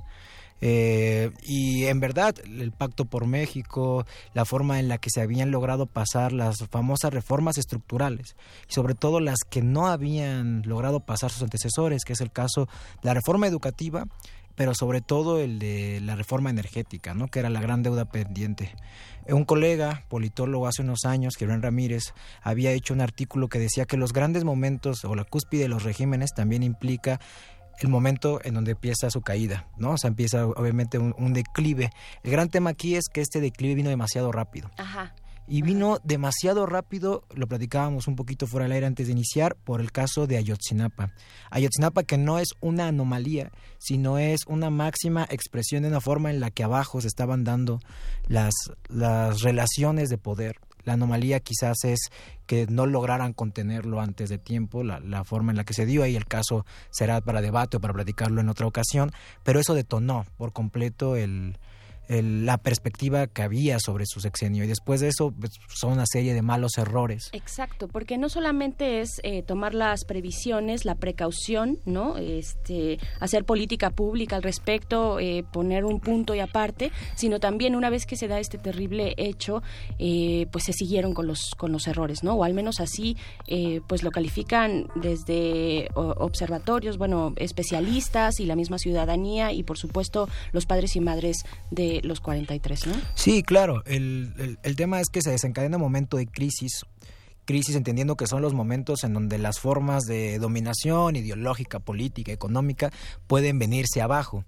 Pero obviamente ya venían 30 años de un mismo tipo de régimen, de jaloneos, de forma en la que estaban, y esto genera que ya no haya capacidad de respuesta. Y como mencionabas también, hay una crisis institucional, hay un cero balance positivo de la ciudadanía, no solo al presidente, sino a las instituciones en general, desde el INE, que era la máxima expresión de nuestra transición, hasta el tema de los partidos políticos. ¿no? Por otro lado, el- la crisis económica, nuestro modelo económico parece estar agotado, es decir, es estable pero no genera crecimiento y tenemos una crisis de infraestructura fuerte, un déficit de inversión pública, sobre todo en el sureste del país, y por otra parte además la crisis social, que es terrible, o sea, la crisis de derechos humanos, la crisis de violencia, el narcotráfico, los números de feminicidios, todo eso es la herencia de, Enrique Peña Nieto. En ese sentido yo diría entonces que, el balance es dos etapas. La primera etapa de las grandes reformas, aceleradas, rápidas y eso, y después a partir de Ayotzinapa el quiebre y lo que viene después es la crisis y mala gestión de la misma crisis que termina derivando en la pérdida absoluta no solamente de, del gobierno, sino aparte de llevarse entre las patas a todos los partidos políticos tradicionales, a todo el, régimen como lo conocíamos y ponerle el terreno listo, fértil para lo que vamos a vivir próximamente, que es el famoso cambio verdadero la cuarta transformación. Claro, eh, Hugo, déjame entonces de todo este eh, gran balance y a- en términos muy generales que nos presentas, eh, ubicarme en dos momentos nada más, un poco también para ver los, eh, los claros dentro de los oscuros de este sexenio, ¿no? Hablas de los partidos políticos, efectivamente hay un mandato muy, muy específico de la ciudadanía el primero de julio pasado, donde dicen eh, no más PRI en, eh, PRI en los pinos, y, pero tampoco, pero extensivo hacia otros partidos políticos. Esto no es parte también de una crisis, eh, digamos, en general de las democracias actuales. O sea, no se refleja también, digamos, no solo en México, sino en otros espacios, sino en, en otros países, no lo sé. O Sí. sea, o es exclusivo de México. ¿Tú cómo lo lees? No, sí, claro. Este, México se inserta en una doble dinámica o dos inercias. La primera es una dinámica global, es decir, de desafección con la democracia, crisis de los partidos políticos tradicionales y una crítica a la política neoliberal que a la par eh, permea también a una crisis hacia las instituciones que han emergido con este, ¿no? O sea, ese es un, paso. Pero además se inserta en una inercia latinoamericana que es de, de fuera de tiempo o contrarreloj. América Latina vive un momento de post-post-neoliberalismo. Es decir, es la crisis del post-neoliberalismo y México apenas parece encaminarse hacia, el, hacia esta etapa post-neoliberal en el caso de, de López Obrador y su gobierno. Entonces, esta doble inercia, claro, que, que, que nos, que nos pega. Y eso nos, nos da una idea de que México es parte de un largo proceso de crisis de este modelo democrático muy asociado a mecanismos democráticos y la política neoliberal, pero también de un momento regional en donde es la, la bandera o los nuevos aires de una izquierda latinoamericana que está en la ahorita en uno de los peores momentos de los últimos 10 años, ¿no? Claro. Eh, ajá. Este es, eh, pues vaya, es paradójico pensarlo así ahora que eh, pues eh, tocas el tema de la política neoliberal y de que precisamente tal vez uno de los, o sea, si, si bien no estamos en ese momento que tú planteas de lo- el resto de los países latinoamericanos en esta crisis post post neoliberal, ¿no? Eh, no será porque efectivamente el, durante el gobierno de Enrique Peña Nieto si en algo se cuidaron y en algo fueron puntuales fue en la política, bueno, en las, en, sí, en la política macroeconómica, ¿no? En esta respuesta eh, hacia el sistema neoliberal, que si bien dices, bueno, no, no, no creció, tampoco se vino abajo. ¿Eso podría ser un mérito o es como de, bueno, pues dentro de lo malo, lo menos? Dentro de lo malo lo menos, porque también en ese en ese periodo pasamos de que el dólar estuviera a 13 pesos a ahora a 20 pesos, que ahora le quieren echar toda esa crítica al a las nuevas decisiones del presidente electo, pero hay que recordar que el momento en donde el peso estuvo más el dólar estuvo más alto fue durante la visita de Trump a México cuando era candidato del Partido Republicano. Que ese es otro tema que hay que tomar en cuenta, el tema de la forma en la que se ha tirado al suelo la gran historia de política exterior de este país. O sea, Enrique Peña Nieto es un priista de cepa, pero como priista de cepa ni pudo, ni pudo mantener al partido, ni pudo mantener ese tipo de política exterior que era, ah, decía eh, Mario Ojeda Rabán, ¿no? Decía que, Mario, Mario Ojeda más bien, decía que eh, México se caracterizaba por sí ceder algunas cosas a Estados Unidos, pero siempre plantarse cara en los momentos, las cosas que más le, le afectaban, ¿no? Y en este caso, pues ya no es así, ¿no? Lo más claro es lo que acabas de mencionar de la medalla que le van a entregar al yerno de Donald Trump. De la orden mexicana de, eh, ajá, exactamente, de la, del águila azteca, ¿no? al yerno de Trump. Es, brutal, es terrible. Sí. Para, y sale todavía Videgaray, que yo creo que es de las increíbles apuestas también que tuvo este gobierno. O sea, yo no entiendo la, amistad o qué sea ahí de entregar tal confianza a ciegas a, Videgaray que es también parte de todo este este fracaso ¿no? entonces todo esto es parte de, de, lo que de lo que ocasiona lo que viene ¿no? algo positivo algo positivo eh, en la gestión de Peña Nieto pues mira yo creo Digo, antes de entrar en los detalles, ¿no? Sí, sí, sí. Yo, a lo mejor algo positivo que sí vería, y ahí sí a lo mejor peco de ser demasiado centralista, es la reforma política de la Ciudad de México. O sea, el hecho de que podamos tener ahora una constitución fue parte de los acuerdos dentro del Pacto por México. Que ojo, el tema de la reforma política de la Ciudad de México es una lucha histórica a la izquierda en la ciudad. O sea, viene desde muchísimo tiempo atrás, pero es verdad que fue durante su gestión, durante, digamos, aflojó un poquito en ese sentido y pues ahora tenemos esa autonomía. Otro, lo que decías un poco, la macroeconomía, la forma en la que se ha, se ha mantenido. Y por último, y creo que es como quiere ser recordado, al menos así es como yo he leído su, sus últimos días eh, y los mensajes que ha dado, es como el gran demócrata, el que no metió las manos en, las elecciones y permitió que ganara el que nunca había sido permitido que, dejara, ¿no? Y esas imágenes con López Obrador, que le tomaron fotos muy bonitas en Palacio, la reunión del otro día en su casa, estos mensajes de si les pido una disculpa, si los que se ofendí, yo hice las cosas por el bien de México y ahora me voy dejando las cosas como están, ¿no? O sea, que fluyan, ¿no? Esa es la imagen que quiere dejar al final de, su sexenio. De su sexenio, pero también eh, es una es notable la ausencia, la ausencia en esta en esta transición que ni siquiera ha salido a defender algunos, algunas de sus grandes obras, como digo, muy específicamente el eh, aeropuerto de Texcoco, ¿no? O sea, no salió prácticamente para nada, vaya estado ausente. Después del primer, del eh, informe, del sexto informe de gobierno, ya este Enrique Peña Nieto se dedicó a no sabemos qué, ¿no? Eh, y no ha estado básicamente en los medios. Y, efectivamente, ¿no? Esta, esta transición ha sido, le han llamado tersa, ¿no? Una transición tersa hasta el momento con la visita la semana pasada a la casa de, eh, de Andrés Manuel López Obrador.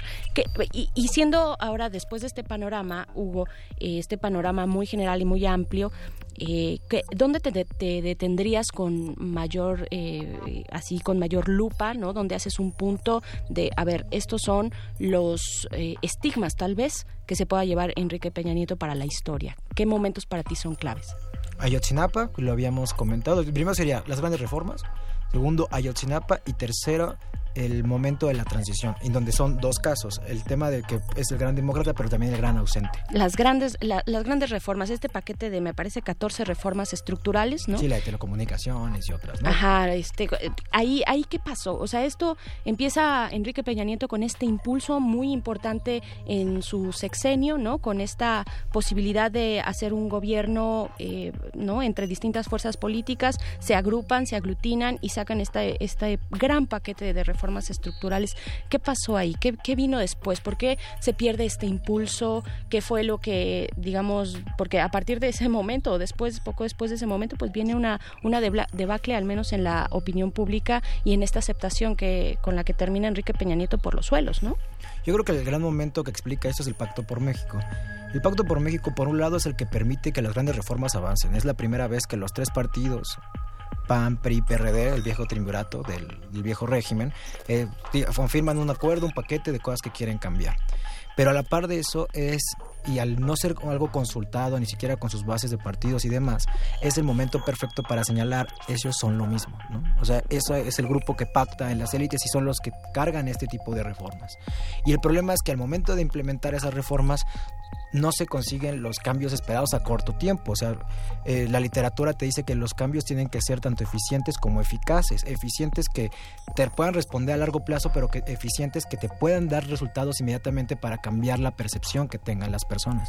Y eso no lo logran. Entonces el Pacto por México es el claro momento para señalar ellos son los culpables. Y por otra parte estaba el, clásico opositor que se sale, que no forma parte de ese Pacto por México y denuncia cada una de las políticas que surgen ahí, más una historia de entonces yo creo que ese es el punto que permite la gobernabilidad en los primeros años de Enrique Peña pero también que después va a marcar o va a ser el punto de partida para denunciar la crisis política y de la democracia que estábamos viviendo. Claro, y sobre todo eh, en un punto como en el que nos encontramos en aquel momento y, y, sobre, y, especialmente en el que nos encontramos ahora, donde sí se entiende que la ciudadanía y en general eh, los y las mexicanas estemos como exigiendo ya que esto, que esto termine, exigiendo soluciones, pero de pronto también es una, eh, tiene un doble filo la cuestión de, bueno, tener políticas que, que se vean, ¿no? Que se vean, que sean eficaces, eficientes y que den resultados, eh, digamos, muy visibles de manera muy inmediata.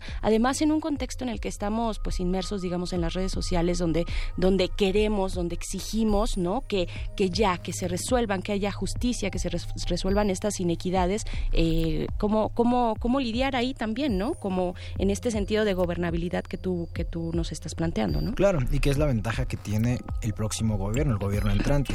Eh, primero porque tiene al, presidente, ¿no? Que pero además tiene las cámaras prácticamente dominadas, inclusive eh, congresos locales.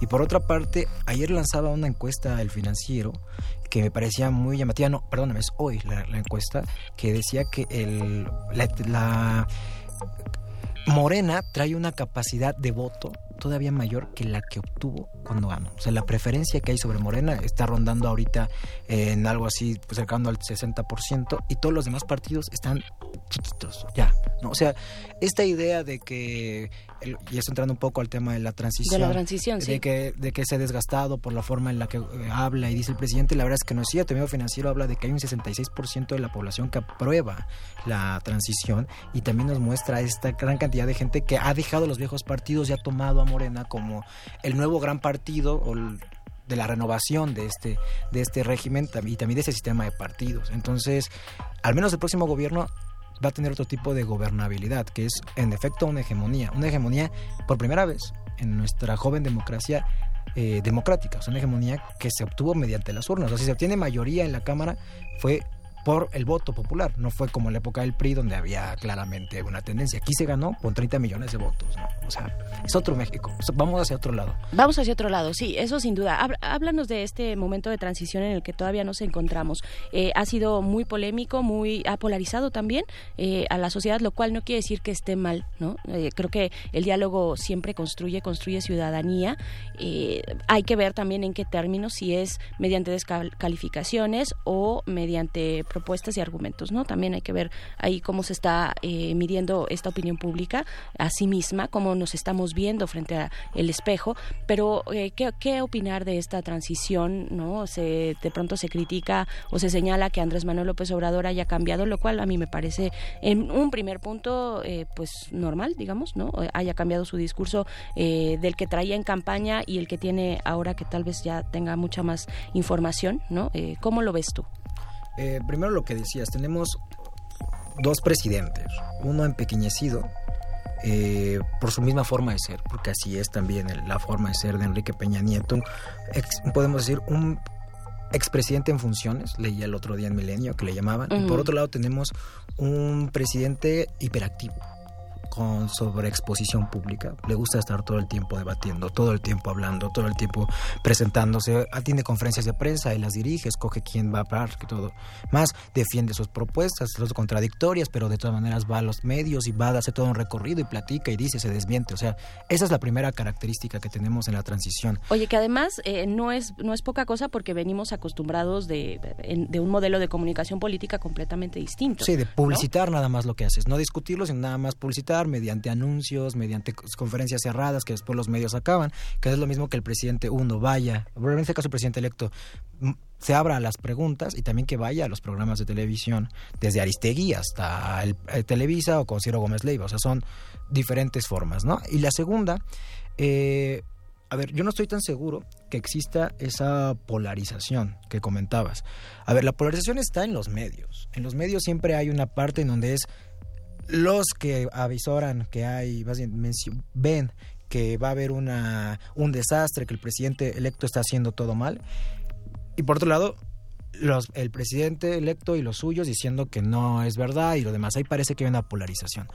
Pero en lo que Gaitán decía, y también aquí recuperar un artículo de, de Gibran Ramírez en el país nacional, no el país político. El país político somos los que participamos en este tipo de mesas, los que discuten, los que platican, eso es otra cosa. Pero en el país nacional, es decir, la gente, las bases y demás, no nos muestra esa polarización que nos están vendiendo. Te decía hace rato, 66% de las personas aprueban esto, eh, la mayoría está con, con Morena, hay 30 millones de votos que dan una, un respaldo popular. Entonces ahí no hay una polarización, hay una hegemonía fuerte, popular y por otro lado hay, como siempre es en todos los regímenes democráticos, perspectivas eh, no, no favorables, pero aparte dispersas entre diferentes cosas, algunos que apoyan más, otros que apoyan menos. Yo no veo tanto esa polarización. Lo que sí veo es que fue una transición muy larga, por normal, porque la ley así lo marca, porque antes lo que marcaba la ley es que tenía que dejar mucho tiempo para poder eh, analizar las cosas si había fraude electoral y, todo eso. Resolver las controversias electorales, ¿no? así, así, surgió, por eso la transición es tan larga. Y ahora, pues que no hubo eso, tenemos seis meses donde, bueno, ¿y qué hacemos estos seis meses? Sobre todo Peña Nieto, ¿no? Sí, ¿y ahora qué bueno, seis? O sea, si fuera el día siguiente que entra ya no habría este problema. Y el segundo es que este gobierno, el presidente electo, ha tratado de comenzar muy rápido a hacer lo que quería pero obviamente genera dos problemas. El primer inconveniente es que todavía no tiene facultades de Estado. Entonces el tema de la consulta, por ejemplo, es clarísimo que no hay facultades todavía para reformar la Constitución y que se puedan hacer en términos de la ley como él los quiere plantear. Y dos, tampoco tiene la estructura del gobierno para que sean más este, casillas y demás. Tuvo que ser a partir de su partido. Bueno, perdón, el Ejecutivo no tiene facultades evidentemente todavía, pero este, para reformar la Constitución pues se necesita un Congreso que tiene en su mayoría morena, ¿no? Y eso sí ha estado con todo y no paran y diariamente nos dan una reforma a una ley orgánica, a una reforma constitucional también, ¿no? Que ahí este, también está interesante interesante cómo se está moviendo. Sí, muy, interesante el tema de la cámara. Y que por cierto te, te voy adelantando, eso lo, estaba leyendo más o menos el tema de las consultas, la forma en la que va a estar eh, reformado me parece muy interesante. Se van a quitar los candados que hay de este tipo de consulta. Bueno, la propuesta va a ser esa. Se va a quitar esa, esos candados para que pueda ser cada año. Sí, que era antes cada tres años, ¿no? Ajá, cada tres años, ahora que pueda ser cada año, que, se que la pueda mandar el Ejecutivo, pero que también la pueda mandar la gente con menos firmas. Pero, y eso está así con, con guion y casi casi con negritas, eh, lo que no se puede poner en consulta es el tema de derechos humanos y el tema de ciertos eh, temas de presupuesto. ¿Qué quiere decir esto? Que al otro día leía que el Frente por la Familia exigía, por ejemplo, la consulta para ver el tema del aborto. Ese tipo de cosas no se van a poder consultar. Bueno, importante e interesante que lo digas también. Eso es, eso es importante porque tiene que ver con un modelo que también él ha planteado de, de, forma de la consulta. O sea, la consulta tiene que ser cuestión participativa, pero está amarrada también de una agenda que trae Morena, una agenda LGBT más, este, con eh, una secretaria de diversidad sexual y también una perspectiva feminista, ¿no? O sea, ahí hay algo interesante que va a trabajar en el Congreso, en este tema de la consulta, que obviamente no se pudo plantear ahorita. O sea, ahorita la, la, polémica de la consulta está, ¿qué vamos a hacer? Fue una, una chambonada, lo hicieron como que, bueno, es verdad, puede tener sus problemas, pero abrió el camino hacia otras cosas. O sea, se planteó por primera vez el tema de discutirlo públicamente, temas que nos competen a todos. Y eso es muy interesante de donde venimos. Venimos de un gobierno donde no podíamos comentar absolutamente nada. Entonces, eso también ha generado esta, esta transición. Discutir, platicar sobre temas públicos todo el tiempo. Informarnos también, ¿no? Este, esto genera, bueno, si voy a participar o no, bueno, me informo, llego, eh, eh, me acerco a las fuentes para ver, pues, de qué se está tratando esto, ¿no? Algo también, bueno, importante rescatar y, y sobre todo agregar a lo que tú comentas, eh, Hugo, es que, bueno, la misma constitución más allá del proyecto de Morena, ¿no? Del proyecto de Morena y sus eh, y, y- lo que aspira con estas consultas, ¿no? En general como proyecto y como movimiento, ¿no? Eh, pues está la misma Constitución, donde están plasmados los derechos, los derechos de las personas. Entonces, pues sí, efectivamente, esos, esos están ahí constitucionalmente, afortunadamente, y también tenemos un, eh, los estándares internacionales y todo este instrumento ins- internacional, ¿no? Este, la, eh, vaya, todo, todo lo que rige no solamente a, en general a los derechos humanos, sino también en América, en América Latina, ¿no? La Convención Interamericana de los Derechos. Humanos, vaya, eh, toda una serie de instrumentos ahí importantes. Eh, ¿Qué esperar, eh, Hugo? ¿Qué esperar para este primero de, de diciembre? ¿Cómo, cómo ves eh, cómo va a estar ahí el movimiento? Sobre todo pensando en los temas eh, muy simbólicos, que son creo que algo que le interesa mucho a Andrés Manuel López Obrador, ¿no? Tiene este apego con los símbolos, con los símbolos eh, de la nación y también con la cuestión histórica, ¿no? El peso de los símbolos históricos. ¿Tú cómo lo lees? O sea, yo creo que es fundamental, fundamental para cambiar, para transformar los, los regímenes. La, la disputa simbólica es importantísima. De hecho, ahorita tenemos ya unas... inter- hemos interiorizado ciertas cosas simbólicas muy importantes. Echeverría, el, el momento donde todo fracasó, la modernización como el gran aporte de nuestra de los gobiernos neoliberales abrir las puertas al mundo a- alejarnos de ese México de antes cerrado eh, y demás. La transición nos llegó la democracia trajimos instituciones. O sea ahí hay una historia que nos han contado. Y una de las cosas simbólicas que trae López Obrador es la idea de contar la historia de otra manera. Realmente lo para la lectura que trae, que seguramente va a decir y que se va a tratar de impulsar es las tres transformaciones anteriores, hubo un desvío en el camino, ese desvío es la larga noche neoliberal y esta es la cuarta transformación que es otra vez recuperar el rumbo en donde debemos de gobernar sí hacia el mundo, pero sobre todo hacia la gente, no gobernar hacia el mercado, sino gobernar hacia la sociedad y otro tipo de cosas. Entonces yo creo que eso simbólicamente es muy importante. Y por otra parte también está el hecho de mandar el mensaje que lo ha hecho durante esto de la no no continuar con la subordinación del Estado ante el poder económico, sino la autonomía de este frente a, los mercados, ¿no? Que es la idea, la famosa idea de separar al poder político del poder económico, que no quiere decir que no se no se lleven, que no quiere decir que no haya una relación, sino que los términos no son lo mismo. Y simbólicamente ha hecho muchas cosas, algunas cosas que les les reclaman, otras que no tanto, pero la misma forma en la que ha favorecido a las, em- los empresarios nacionales, no estoy diciendo empresarios nacionalistas, empresarios nacionales, o sea, los empresarios de la nación, los que son mexicanos, digamos, las empresas nacionales, frente a las empresas extranjeras. El caso de la consulta es fundamental. Es, se hizo lo del aeropuerto, pero todos los contratistas nacionales ya cerraron con el presidente. O sea, ahí hay también un mensaje de vamos a favorecer otro tipo de empresariado, no estamos peleando con nadie, estamos otra forma de, de negociar. Eso simbólicamente también es muy fuerte, la famosa foto donde pone, bueno, el video, no sé si lo viste, su, saca un video en Facebook para explicar su razón y atrás está este Benito Juárez, un busto, después está este Madero, después está este Sí. Lázaro Cárdenas, después un librito acomodado que dice quién, manda aquí, ¿no? O sea, el Estado es el que va a Sí, mandar. símbolos por todos lados, ¿no? Andrés Manuel López Obrador. Eh, pues Hugo García Marín, profesor de la Facultad de Ciencias Políticas y Sociales de esta universidad, eh, vente pronto para seguir comentando, para seguir platicando, porque Cuando esto quieras. yo creo que va a ser de todos los días, ¿no? Este, una, una, algo de qué hablar todos los días y eso en eso me parece que sí que sí es un acierto para formar ciudadanía ciudadanía crítica entonces pues muchas gracias por haber estado acá No, cuando quieras, ya sabes, podemos estar por aquí. Muchas Perfecto. gracias. Gracias también a ustedes. Continuamos aquí en este modernísimo. Es momento de hacer una pausa para dar paso a la música. Esto ya es un clásico. Es eh, un son jarocho. Ellos son los cojolites. La canción es Señor Presidente.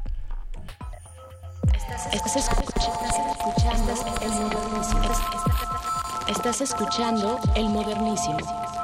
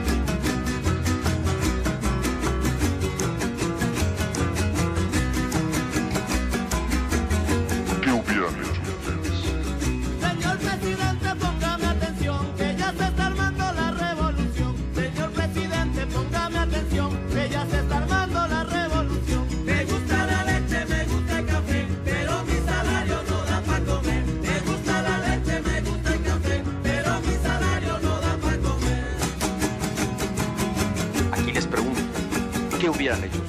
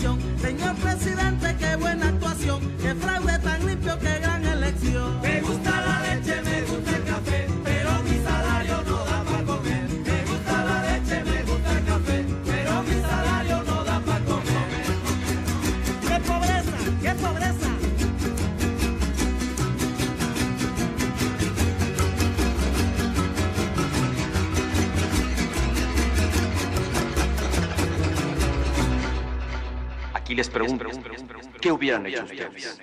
¿Qué hubieran hecho ustedes? Y más allá de dudas y cuestionamientos, me queda, la- yo me quedo en la eh, convicción de que muy lamentablemente el crimen organizado que ha permeado muchas de las esferas de actuación de los gobiernos municipales tuvieron que ver en, en esta la desaparición y en lo que fue la- el que le hayan sido eh, quemados en este basurero. Todos los elementos de investigación concluyen en lo mismo.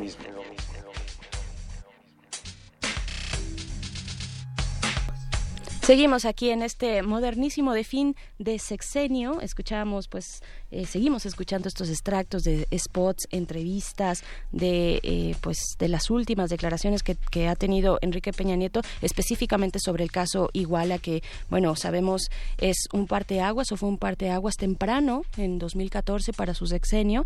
eh, y es momento de hablar también de el balance en cuanto a derechos humanos, cómo leer este sexenio, qué, qué balance, cómo calificarlo respecto a los derechos humanos en México. Tenemos ahí, hace poco se presentó el examen periódico universal, el EPU, por sus siglas, lo estuvimos platicando por acá y bueno, prácticamente reprue- reprueba la gestión de Enrique Peña Nieto en estos términos de derechos humanos. No es el único, hay muchísimos informes, informes, eh, cantidad de informes especializados una y otra vez señalando pues esta situación, una situación punzante, complicada, compleja y de ya muchos años que no se resolvió al parecer, eso es lo que al menos dicen los informes, pero también queremos eh, escuchar la eh, opinión de nuestro invitado en esta noche, Simón Hernández, él es defensor de derechos humanos, eh, también es colaborador del Instituto de Justicia Procesal Penal. Eh, Simón, muchas gracias por estar acá, bienvenido.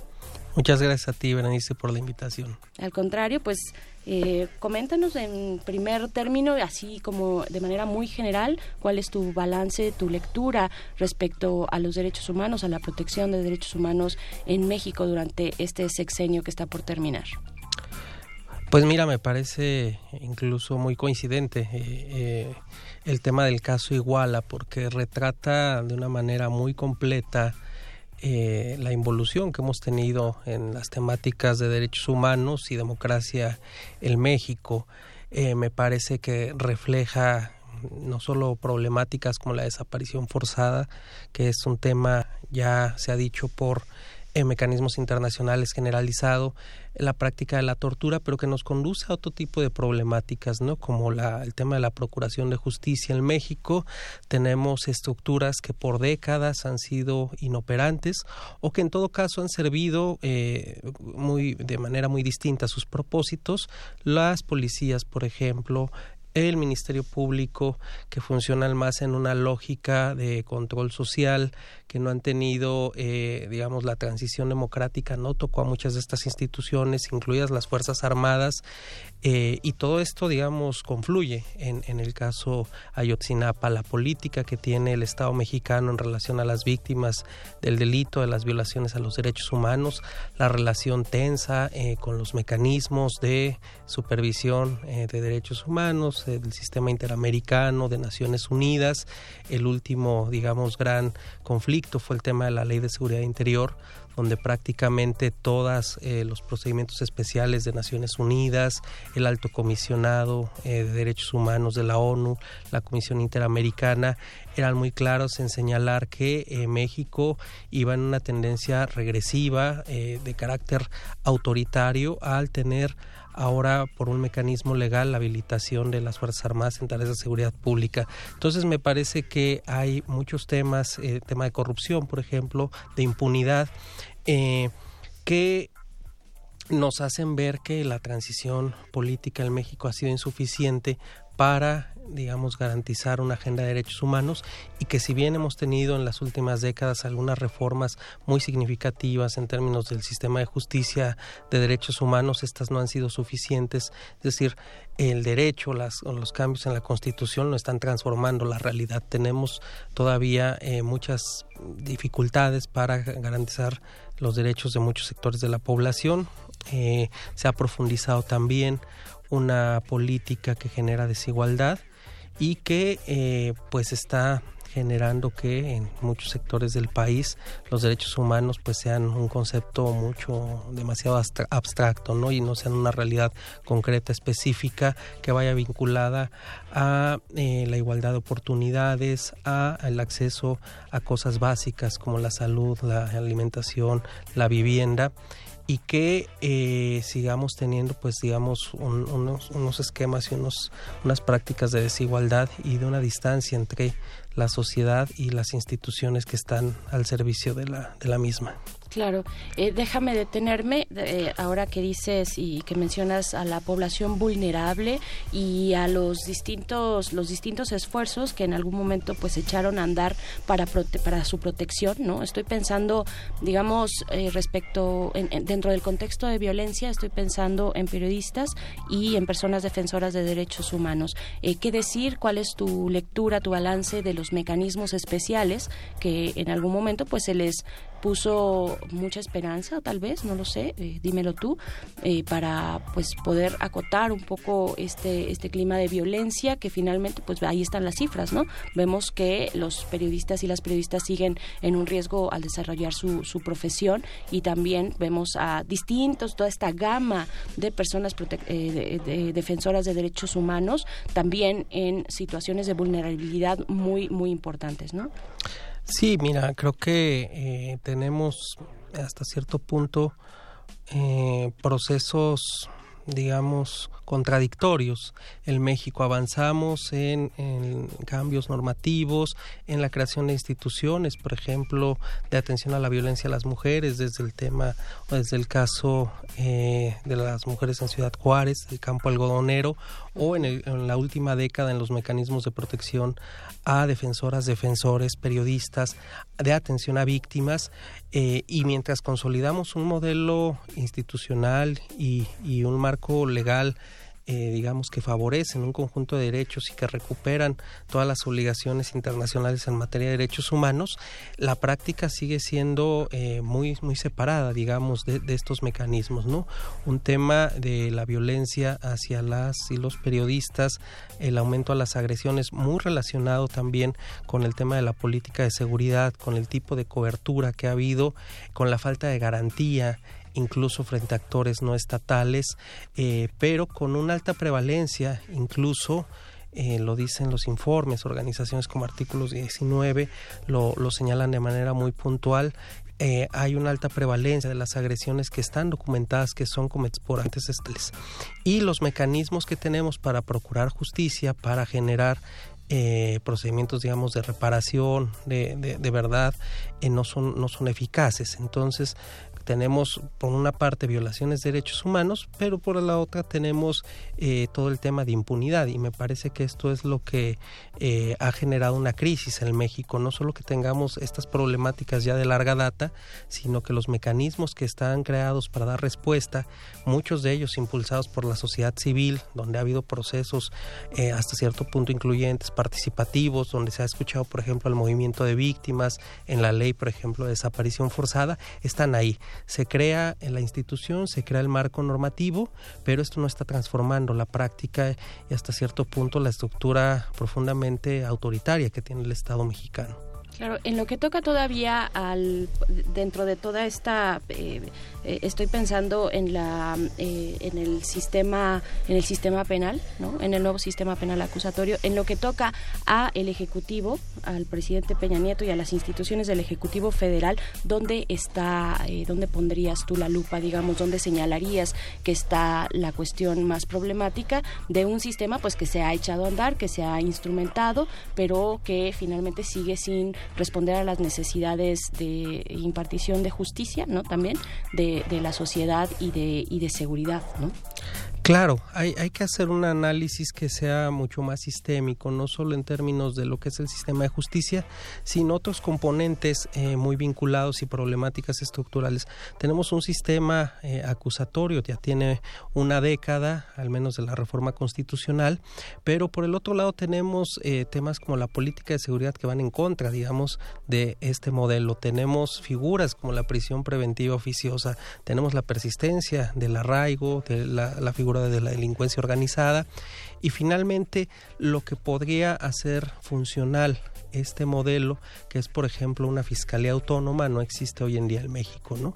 No tenemos eh, un sistema estructurado de procuración de justicia, no tenemos un plan de persecución penal, no tenemos eh, priorización de casos, no tenemos eh, absolutamente nada de lo que podría constituirse, digamos, como un órgano técnico eh, de investigación. Hoy seguimos utilizando eh, la forma escrita, seguimos dependiendo altamente de la, de, la, de la tortura, las policías no están preparadas, tenemos servicios periciales que no tienen independencia, tenemos fiscalías que funcionan o dependen mucho eh, o están limitadas por los poderes ejecutivos.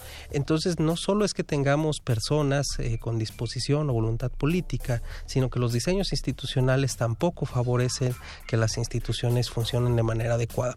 Y esto entonces requiere transformaciones, eh, digamos, sistémicas, no solo en la ley, también en quiénes son las personas que operan estos sistemas y en, en la transformación de las prácticas, ¿no? Eh, nosotros vemos situaciones como la tortura, que es algo que no se va a transformar simplemente con eh, una ley de tortura, si no modificamos la vocación, eh, el, el, propio diseño de las policías, si no tenemos una reforma democrática, un monitor externo, controles efectivos, eh, sistemas que no permitan la impunidad en estos casos. Hoy tenemos una alta prevalencia, bueno, de impunidad prácticamente en todo, pero en estos casos particularmente graves como tortura, desaparición forzada, donde hay elementos eh, o corrupción, donde hay elementos claros de participación de eh, autoridades, estamos frente a un vacío de impunidad. Entonces esto permite que estos, estas conductas se reproduzcan, más allá de quienes sean los actores políticos o el partido en turno. Claro, eh, estamos hablando con Simón Hernández, defensor de derechos humanos. Simón, eh, se nos empieza a acabar el tiempo, pero en dos, dos, tres minutitos, dinos a manera de conclusión, pues ahora que tocas, por ejemplo, la prisión preventiva oficiosa, ¿no? Y que en el Congreso, pues han salido las iniciativas eh, de, de, aumentar, bueno, de aumentar el catálogo de delitos graves, ¿no? Estoy pensando en la corrupción, por ejemplo, uh -huh. ¿no? Que es muy popular también llamar a decir, bueno, que la corrupción, que los delitos por corrupción se eh, lleven su proceso, su proceso penal en prisión preventiva oficiosa. ¿Qué, ¿Qué, dirías, digamos, ya viendo hacia lo que ya está por iniciar o que ya inició dentro del Congreso, hablando del Congreso, que es eh, pues este pues esta nueva etapa en, en, nuestro país hablando de política?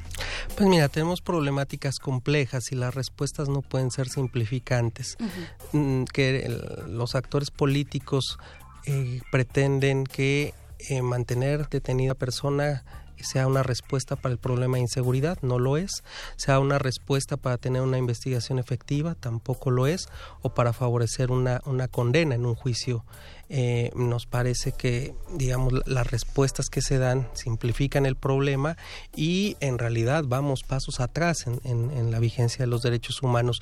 Hoy en día tener una persona en detención de manera automática no va a garantizar que un problema de corrupción, que un problema de cualquier delito se resuelva, porque además se puede llegar al mismo resultado por otras vías, es decir, no necesita esa figura del Ministerio Público para obtener en un debate la prisión preventiva o alguna otra medida, estamos, eh, digamos, favoreciendo eh, que se mantengan las cosas en el mismo estado y que cambie para que en realidad todo siga de manera igual, ¿no? Entonces eso no va a favorecer ni el fortalecimiento de las policías ni va a favorecer eh, que disminuya la inseguridad, que es un tema muy sentido, pero que las respuestas tienen que venir en otras latitudes y, en, digamos en, en un abordaje sistémico y no en simplemente agravar las penas o endurecer la prisión preventiva o sacar al ejército a las calles el punitivismo, ¿no? Que no, nos que no nos abandona, que seguimos arrastrando y que no necesariamente va a resolver como nos explicas eh, a detalle, bueno, en, en, lo que se puede dentro del tiempo, el tiempo que tenemos a detalle. Simón Hernández, te agradezco mucho por haber estado acá y pues eh, sigamos, sigamos en esta conversación para lo que viene por delante. Muchas gracias. Muchas gracias a ustedes por la invitación.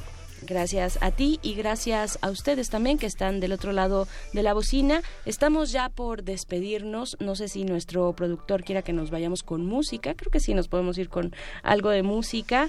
Eh, pues nos vamos a escuchar la próxima semana, el miércoles de la próxima semana, una vez que haya iniciado esta cuarta transformación, vamos a ver cómo despertamos todos el domingo, el domingo y hay que tener pues los ojos bien abiertos, ¿no? Los ojos bien abiertos, ya lo hemos platicado por acá con estas eh, pues, salidas, salidas fáciles al parecer punitivistas, creo que es importante eh, defender, defender lo que hemos ganado respecto a nuestras libertades y derechos, ¿no? Este, la presunción de inocencia, por cierto, está por ahí eh, presente también. Vamos a irnos con música.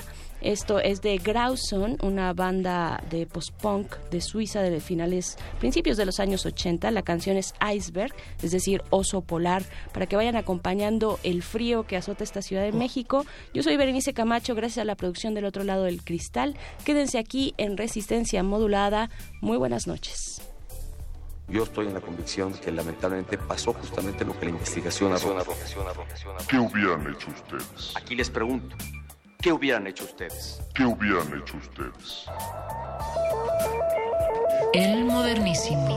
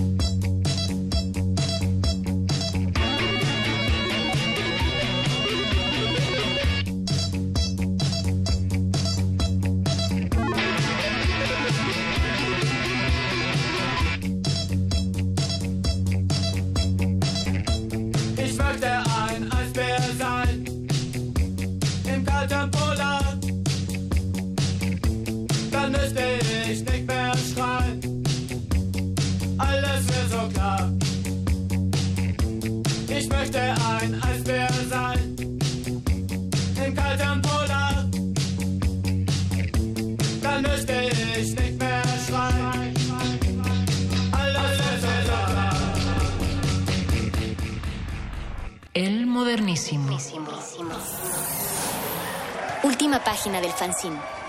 Pero mientras el futuro esté desigualmente repartido, buscaremos llegar a él.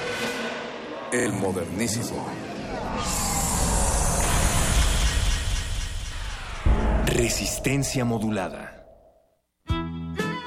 2018.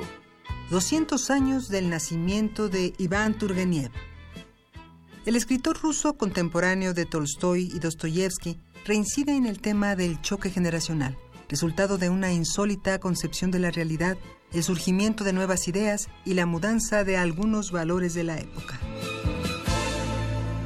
En cuanto a las dos generaciones, es correcto. Para nosotros, los viejos, es difícil entendernos con ustedes, muy difícil. Nunca están de acuerdo con nuestras ideas sobre el arte, la vida e incluso la moral. ¿No es verdad, Susana Ivanovna? Susana esbozó una sonrisa despectiva.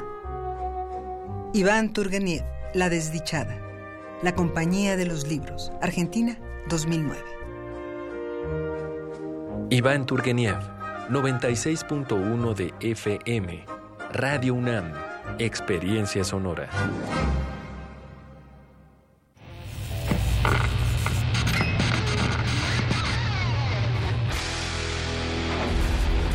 Por cortesía de cuando el rock dominaba el mundo, un minuto de...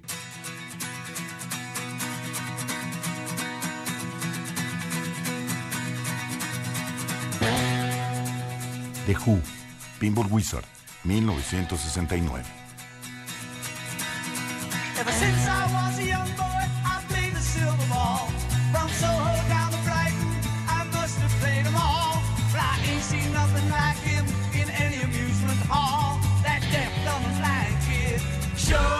sure plays a mean pinball.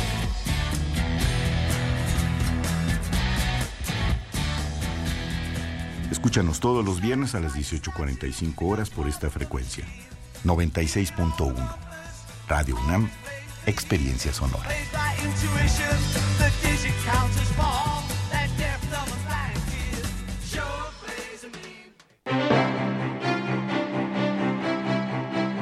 El Centro de la Imagen exhibe la muestra Africaamericanos, integrada por 400 imágenes históricas de destacados archivos, así como producciones contemporáneas de más de 70 reconocidos artistas. La exhibición resalta la riqueza cultural de las comunidades afrodescendientes de 16 países de América Latina, como México, Cuba, Haití, entre otros. Africaamericanos está abierta en el Centro de la Imagen, Plaza de la Ciudadela número 2, Centro Histórico. La entrada es libre. Durante más de cinco décadas, Punto de Partida ha apoyado la creación literaria y gráfica de los jóvenes universitarios. Ahora es momento para un reinicio. Punto de partida de la Dirección de Literatura, piso 16, Laboratorio de Iniciativas Culturales UNAM y la revista de la Universidad de México lanzan la convocatoria Partir del Punto donde se seleccionará a tres estudiantes universitarios para que se ocupen de la edición, el diseño y la difusión de seis números. Consulta la convocatoria en www.puntodepartida.unam.mx, www.literatura.unam.mx, www.piso16.cultura.unam.mx y www.revistadelauniversidad.mx. Renovarse y vivir.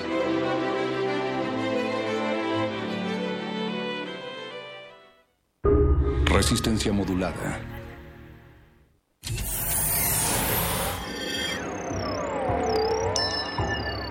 Bienvenida, nueva entidad orgánica. Relaja tus oídos mientras procedemos a analizar tu sistema. Estás a punto de integrarte a una red que conecta al sonido con el conocimiento. Acceso permitido. Por favor, respira, relájate y prepárate para la abducción. Resistor. Esto es una señal.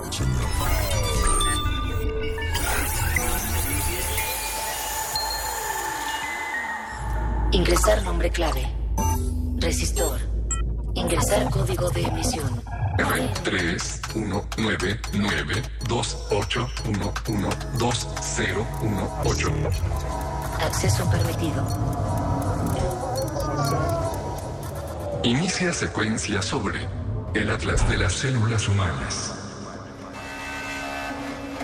Daría todo lo que sé por la mitad de lo que ignoro. René Descartes. En los últimos 100 años el desarrollo científico y tecnológico ha sucedido a una velocidad vertiginosa. Hemos avanzado en todas las áreas del conocimiento. Tenemos mapas de radiación de fondo que nos explican el Big Bang. Tenemos imágenes satelitales de cada metro cuadrado de superficie de nuestro planeta. Estamos muy cercanos a poner al ser humano en Marte. Esto aplica de igual manera para el estudio de la genética. En el año 2001 la revista Nature publicó una versión preliminar del mapas del genoma humano. Se decía que contaba con el 90% de la secuencia de los 3.000 millones de pares de bases del genoma completo. La secuencia completa fue terminada y publicada en abril de 2003. Este fue un gran avance si tomamos como referencia los estudios de Alfred Sturtevant en 1911, en aquel entonces investigador como estudiante universitario en el laboratorio de Thomas Hunt Morgan. Se dio cuenta de que él podía y que tenía que, para poder gestionar sus datos, mapear las ubicaciones de los genes de la mosca de la fruta. El atlas de las células humanas es una especie de Google Earth microscópico que mostrará un retrato de las células humanas con todas sus propiedades y en todos sus estados. Detrás del Atlas hay 19 instituciones en 10 países, incluidos organismos tan importantes como el Instituto Broad del MIT Instituto Tecnológico de Massachusetts y la Universidad de Harvard, el Instituto Sanger de Inglaterra y la iniciativa Chan Zuckerberg. Esta última está formada por el creador de Facebook y su esposa, quienes donaron 3.000 millones de dólares para la investigación a dónde nos llevará la investigación genética, podremos tener un mapa de los genes de todos los organismos. Inicia la secuencia. Comenzamos. Resistor. Esto es una señal. Resistor.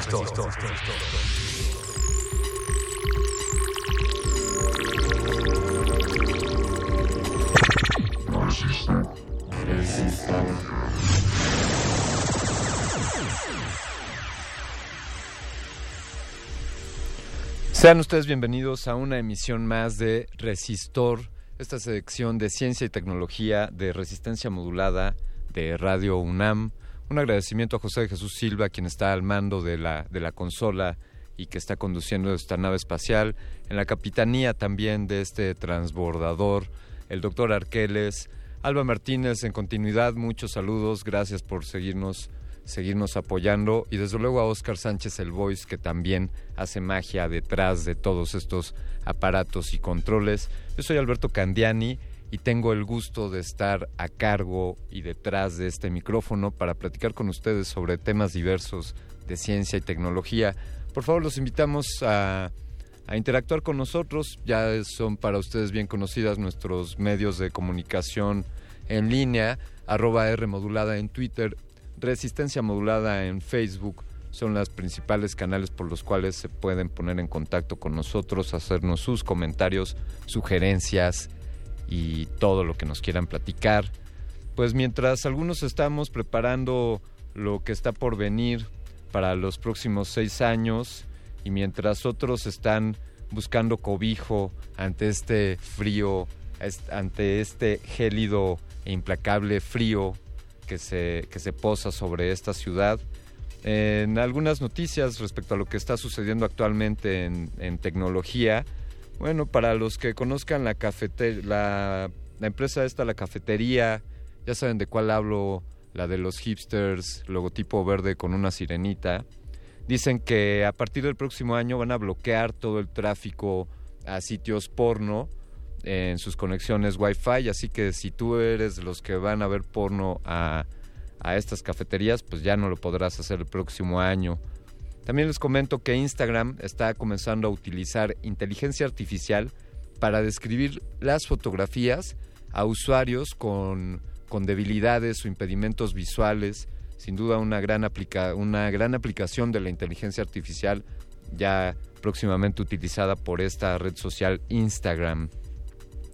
Eh, dos, dos iraníes fueron, fueron atrapados por el FBI ya que son culpables o presuntamente culpables de ataques ransomware en todo el en Atlanta, en la ciudad de Atlanta. Ellos son Faramas Shashi Savandi y Mohammad Mehdi Shan Mansuri. Ellos hicieron ataques de ransomware, como ustedes bien saben, es este tipo de virus que se apropia de tu computadora, de tus contenidos, de tus fotografías, de tus contactos y pues te piden un rescate para que tú puedas acceder a estos archivos y es una forma de secuestro de tus contenidos y te amenazan con publicar o, o hacer mal uso de tus, de tus contenidos si no pagas estos, estos rescates. Algunas instituciones fuertes como, como el Hospital de Atlanta fueron afectadas por, por estos ataques que parece que ya se detuvieron gracias a que han detenido a estos dos hackers.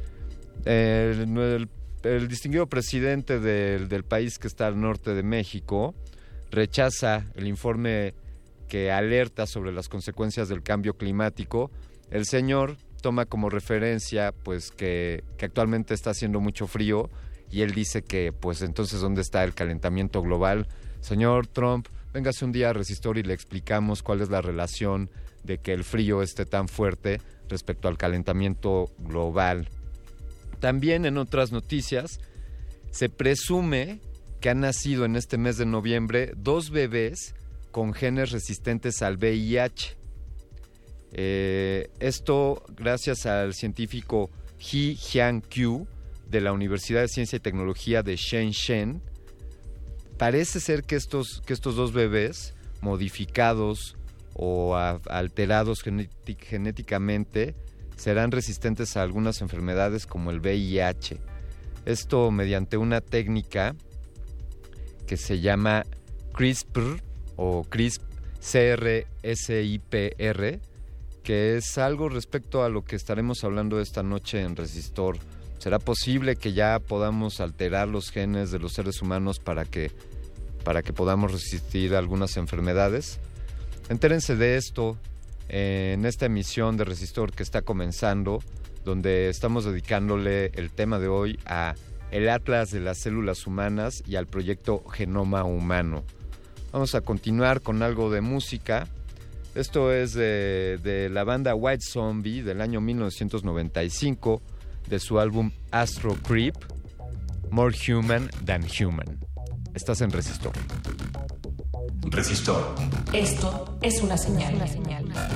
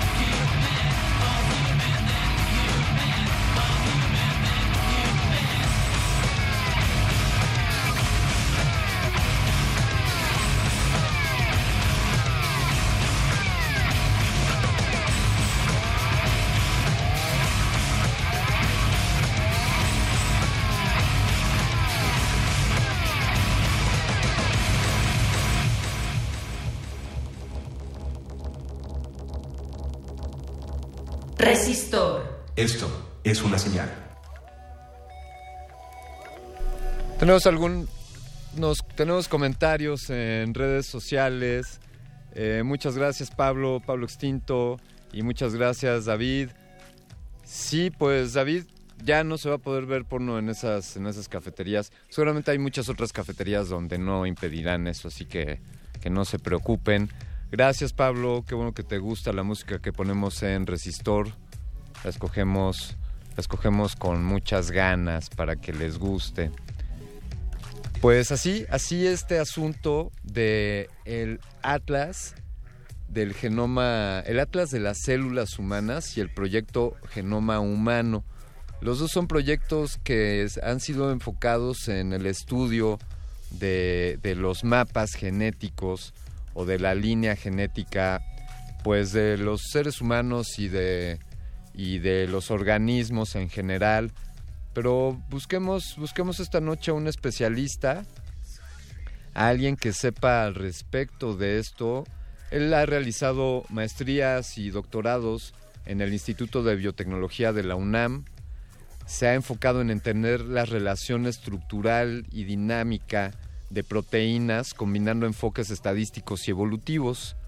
Eh, también en su doctorado eh, se ha especializado en el campo de la genómica comparativa y evolutiva y bueno, y también hizo un postdoctorado en el Sinvestat, donde se enfocó al análisis de datos de secuenciación masiva y el uso de algoritmos para el análisis de motivos de ADN a, nivel multigenómico. Tenemos en la línea al doctor Dagoberto Armenta. Doctor Armenta, ¿cómo está? Buenas noches. Muy bien, Alberto, muchas gracias por la invitación. muchas gracias a usted por, por acompañarnos y por compartirnos algo respecto respecto a la genética. Hace poco, hace algunas, algunas emisiones habíamos hablado en general de la genética y hoy, doctor, estamos buscamos entender un poco qué son estos proyectos de, del genoma humano, eh, qué es lo que está haciendo la ciencia ahí. Es, ¿Podemos verlo como un mapa de los genes? ¿Cómo nos lo podría explicar, por favor? Pues sí, el genoma humano básicamente consta de, los genes presentes eh, eh, en los 23 cromos, pares de cromosomas que tenemos los humanos y, y, básicamente pues, se han estimado alrededor de 30.000 genes, sin embargo pues aún sigue el, el descubrimiento y la anotación de estos genomas. no Básicamente pues en teoría esto nos va a permitir entender más acerca de de la propensidad de enfermedades y del funcionamiento de, de, los genes para, para llevar a cabo pues todas las funciones biológicas que, conocemos, ¿no? Y digamos al entender al entender estos estos estas líneas genéticas o al tener este estos tipos de mapas pues, esto puede ser extensivo para todos los organismos eh, sí no es sí, no es no es exclusivamente del humano, ¿no? Eh, básicamente estas investigaciones de genomas se han extendido a lo largo de muchas especies y de hecho ya hay eh, multitud de genomas eh, de especies de diferentes clados, por ejemplo, desde las plantas, animales, bacterias y, y, en general uh, cada vez más eh, los, los, enfoques de secuenciación de, de, DNA, donde a su vez están eh, implícitos los genes, eh, pues cada vez son más baratos y cada vez es más accesible tener pues tener estos genomas de estas diferentes especies, como tú dices, además del genoma humano. De, es, entiendo que es a principios del siglo pasado, por allá de 1911, donde se empiezan a hacer estudios en torno a esto con, con la mosca de la fruta. Eh, y después, por ahí, el proyecto Genoma Humano a, a principios de los años 2000, eh, se hablaba de que, de que dimos un salto como, de, como del avión de los hermanos Wright a, a casi casi poder viajar en jets supersónicos. ¿Cómo, cómo ha sido un poco, cuál sería el panorama de la evolución del estudio de la genética, doctor? Sí, como bien mencionas, el proyecto del genoma humano parte alrededor de los años 90 con esfuerzos del Instituto de Energía y del Instituto de Salud eh, de, Estados Unidos y, básicamente en ese los objetivos en ese proyecto eran cartografiar, eh, es decir, eh, eh, ver los genes que estaban presentes en el genoma humano y además eh, determinar las secuen- eh, las secuencias de DNA para precisamente pues saber dónde se ubicaban esos genes en, en esos cor- ve- 23 pares de cromosomas Sí. y fue un esfuerzo titánico porque las tecnologías de secuenciación, eh, secuenciación en ese momento no estaban tan maduras y era un proceso muy costoso y lento. De hecho, de inicio, ese proyecto con, eh, partió de, de- de alrededor de 3 mil millones de dólares, eh, pero ese proyecto para su, su, su culminación eh, contó con, otra iniciativa de Craig Venter, eh, otro, otro investigador, el cual des- eh, eh, desarrolló su propia empresa y el cual desarrolló enfoques más eh, como más novedosos y más eh, prácticos para la secuenciación, lo cual ayudó a acelerar el proceso también. Al, al final que se libera el genoma humano, pues eh, es compartido entre entre este Craig Venter y, y los y la parte pública, ¿no? Que está apoyada por el gobierno de Estados Unidos con estos institutos de, de energía y de salud pública, ¿no? Doctor Armenta, digamos, ¿es, es accesible esta, esta información? Así los, los aficionados en esto podemos tener acceso a estos mapas. Pues eh, cada vez hay más acceso a la secuenciación Sí. eh, y hay análisis rutinarios que eh, para detectar genes con base a comparación de secuencias, genes que se detectaron ya en otros organismos o en otros o en otras personas y se pueden de tal manera eh, con comparación de secuencias eh, ver qué genes incluso qué polimorfismos o cambios entre eh, entre distintas poblaciones de humanos eh, pueden ver en, determinados puede haber en determinados genes de tal manera que puedas determinar si que cierta población es más propensa a determinadas enfermedades por ejemplo. Sí, sin duda, sin duda un área fascinante de, de la biología, la, la genética. Eh, doctor, me gustaría que en el siguiente bloque nos platicara usted respecto a, pues, propiamente a sus áreas de, de expertise en cuanto al, al estudio de, de la genética y a las y a las nuevas tendencias o a las técnicas que se están utilizando actualmente para, para trabajar en esto, propiamente que nos platicara sobre, sobre CRISPR, la, la técnica esta con la que se pueden hacer edición genética o algo, pero le pediría si tiene oportunidad para el siguiente bloque eh, platicarnos sobre esto. perfecto Pues vamos a muchas gracias, doctor. Vamos a escuchar algo algo de música y ya que como todos ustedes van entendiendo que la genética está a nivel celular, vamos a escuchar algo de los mexicanos, los queridos caifanes. Esto es la célula que explota.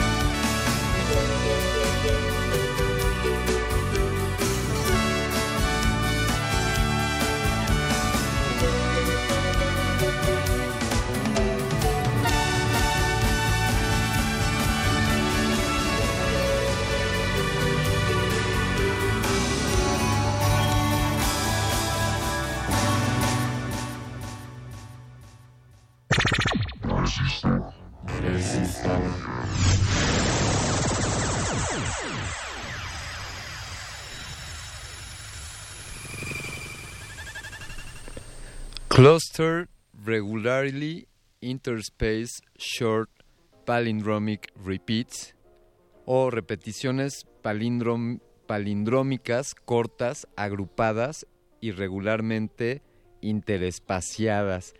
Esta es, esta es una técnica... ¿Qué, qué, es, qué es esto, doctor Armenta? Eh, esto de CRISPR. Cuéntenos, por favor, en qué consiste esta técnica. En principio, antes que una técnica, eh, se descubrió eh, estar implicado como en un sistema inmune de las bacterias.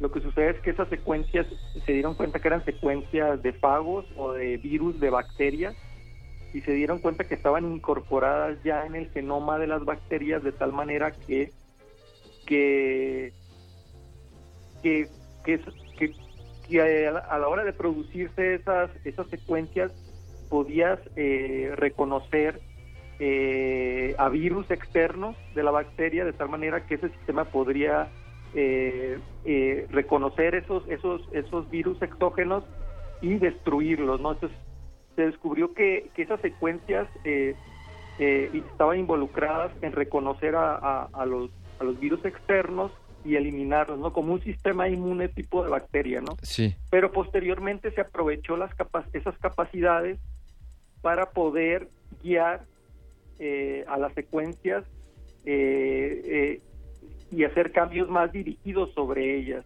Por ejemplo, que tú pudieras, a diferencia de las técnicas anteriores de modificación genética o de ingeniería genética, puedes ahora con mayor especificidad ir a cambiar secuencias de genes, por ejemplo, que tienen defectos y eliminarlos o cambiarles la secuencia o, revertirlos a, a, la, a, se puede decir, a, los genes que no son dañinos. Por ejemplo, un ejemplo es, eh, eh, son genes que han estado asociados a la fibrosis quística, por ejemplo, que anomalías en ese gen provocan mucha mucosidad y de esa manera eh, se generan problemas respiratorios.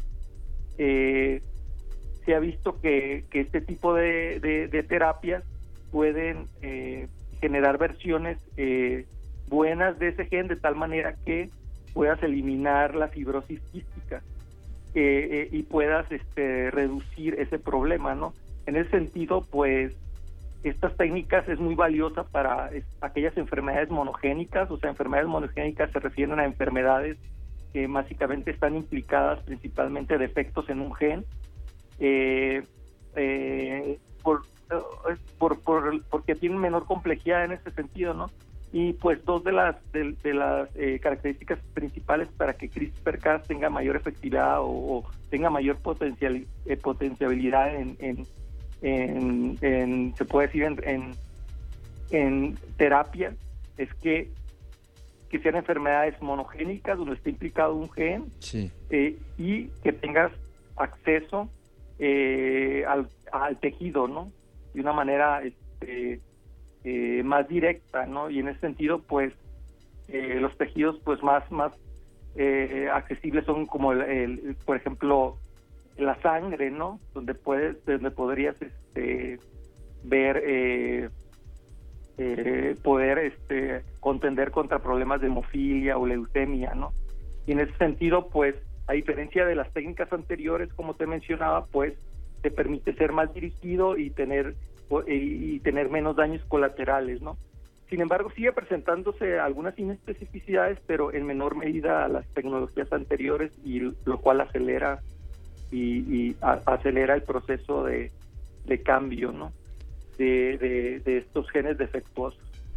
un, un, poco con recapitulando esto, esto que nos ha explicado, podríamos decir entonces, partiendo de la idea de que las células en un organismo vivo eh, pues pueden sufrir modificaciones por distintos agentes, por, por una enfermedad o por, o por cambios naturales, dado lo que está programado en su propia genética, por ejemplo, el envejecimiento o quizá el cáncer.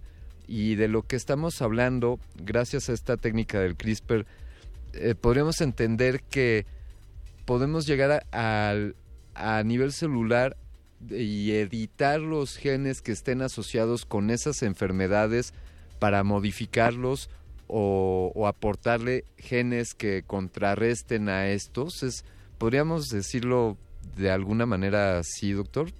Sí, en, la primera bloque de la plática hablamos eh, del proyecto Genoma Humano y, y de las técnicas de secuenciación de genes que nos ha permitido ver eh, eh, eh, polimorfismos en poblaciones eh, y, y que, que, pueden- que, que, tienen una propensidad o modificaciones que generan una propensidad de enfermedades. Y ya ubicando esto, pues ahora con esta técnica, este, básicamente, como mencionas, pues se puede editar, eh, pero como te mencionaba antes, eh, en primera instancia es más fácil con enfermedades eh, monogénicas, es decir, donde eh, la principal eh, el principal responsable de, de la enfermedad pues son defectos en un solo gen, ¿no? Eso. Eh, y también en tejidos que sean accesibles, ¿no? Porque porque no es lo mismo, pues, un tejido que esté que esté más a la superficie que, un- que, que tejidos que sean más eh, más difíciles de llegar, ¿no? Eh, en ese sentido, pues, la técnica es prometedora y, y, y, pues, eh, de alguna manera en México hay muchos eh, ya laboratorios donde están empezando a adaptar esas técnicas y no es exclusiva para, para, para hacer modificaciones que, que tengan que ver con, con la eliminación de enfermedades, sino, por ejemplo, el mejoramiento de plantas, generar variedades que tengan eh, caracteri- eh, eh, características de mayor valor este, productivo, por ejemplo. Sí. Y de hecho, pues tienes instituciones en México como Langevio, como Instituto de Biotecnología de la UNAM, como INMEGEN, donde están este, básicamente eh, tratando de, algunos ya tienen montadas las técnicas, pero tratando de perfeccionar esas, es- esas técnicas, ¿no? Y pues eso en un futuro pues es, alentador para, para este, por lo menos en un primer paso a estas enfermedades este, que son eh, mon- monogénicas, ¿no? Eh, eh, pero en un futuro pues se podría eh, ir perfeccionando este tipo de cosas. Eh, en general es, es, lo que, lo la potencialidad ¿no? de estas herramientas. Al- al- alguna vez aquí en Resistor hemos comentado que eh, por ahí alguien nos, nos decía que el ser humano ha, ha hecho genética desde que es ser humano mediante la selección de, por ejemplo, el proceso de domesticación quizá de algunos animales o como acaba usted de referir de plantas, pues sin, sin entender quizá todavía la genética, pues ya hacíamos cierta selección de vamos a cruzar estos, estos, estas plantas o estos animales para ir obteniendo, ir obteniendo las cualidades que nos interesen y entonces conseguir un maíz que produzca más granos o, o un lobo que un día llegue a ser un perro. Y entonces ahí se podría decir que estamos haciendo una selección genética quizá. Y, y entonces lo, lo que se plantea ante esto es poder, poder eh, actuar directamente en los genes. Ya aquí me voy a adelantar quizá a, algunos años, si, si me da usted la, la licencia de decirlo, doctor, podríamos estar hablando de que mediante técnicas como CRISPR podríamos ya modificar directamente en las células en las células los genes que nos interesan podríamos hacer eh, quizá que, que el maíz cambie de color en la siguiente generación Sí, eh, a, a diferencia de estas técnicas tradicionales que mencionan, sí. eh, implica que tú vas a tener una, eh, vas a hacer modificaciones más dirigidas, pero para hacer esas modificaciones más dirigidas también tienes que tener un conocimiento, may- un conocimiento previo mayor del fenómeno que quieres modificar, ¿no? Y eso implica mucha ciencia básica, implica eh, conocer bien lo que quieres, a diferencia de las técnicas eh, pues ancestrales, ¿no? De, de cruzas y de eh, que se puede decir que se usaban rasgos a ojo, ¿no? Por ejemplo, te cruzabas un chihuahua, un perro de una raza con otra para obtener un chihuahua, ¿no? sí Eh, a diferencia de esas técnicas, eh, pues ahora implica mayor responsabilidad y mayor tiempo en entender los fenómenos para que realmente esa modificación que tú hagas eh, repercuta de la manera que tú quieres eh, y, tenga los efectos que tú deseas. Y aún eh, eso es un, es un gran reto que, actualmente pues en algunos campos se ha avanzado para entender esos fenómenos eh, pero hay otros fenómenos que no se entienden y por lo tanto si no entiendes los fenómenos pues tampoco vas a saber eh, qué cambiar, ¿no? Entonces conlleva también sus, sus, riesgos y, y, pues todo el trabajo previo para entenderlo, el fenómeno y de, esa manera saber eh, eh, saber a, ciencia cierta qué es lo que quieres cambiar, ¿no? Este, y también con sus con, con sus este, limitantes de que de que muchas veces también no puedes prever todo, ¿no? Entonces, muchas veces ahí está el balance entre, entre tomar una decisión de, de, lo que dentro de lo que sabes eh, va a funcionar para, para generar un bienestar social y, con la consecuencia de que a largo plazo podría ser que no, ¿no? Entonces ya eso es un balance y es caso específico donde, que, que se tiene que evaluar pero no se debe caer en maniqueísmos, ¿no? sino, sino básicamente eh, evaluar de manera independiente cada caso y pues eh, este, eh, tener un diagnóstico muy preciso de lo que se quiere hacer ¿no? y lo que se quiere lograr. Ah, hablan hablan en, en el campo de la física sobre el nivel de incertidumbre, ¿no? de las variables que no tenemos, que no conocemos o que no tenemos controladas y que pues estas intervienen en, en los experimentos. Y a veces a uno no le queda tiempo y tiene que tomar decisiones con base en, en, lo que sabe, ¿no? Entonces ahí es, es, es, poner en la balanza para cada caso eh, que vale la pena, ¿no? Claro. ¿Cómo es, cómo es el trabajo, cómo, cómo es su trabajo día a día, doctor? En esta técnica, eh, me voy a tomar otra licencia de decirla el copy-paste de los genes entre células, cómo, cómo es su trabajo en este sentido con mediante eh, microscopios y qué tipos de células utilizan o todo esa Yo en particular, ahorita estoy más del lado informático, sí. o bioinformático, que es en la computadora por analizar patrones. Este, donde yo pueda entender fenómenos de, los sistemas biológicos, ¿no? En particular, mi hermana trabaja con la técnica en plantas para para ver para ver estos fenómenos, pero yo eh, eh, particularmente en la actualidad estoy enfocado a análisis bioinformáticos donde puedo ver variaciones entre entre genes que me permitan entender si, ciertas poblaciones eh, tienen eh, mayor propensidad a, a, ciertos eh, eh, fenotipos, ¿no? Eh, y en general, pues, trabajo a diferentes niveles. también estoy involucrado en tratar de identificar blancos de drogas, ¿no?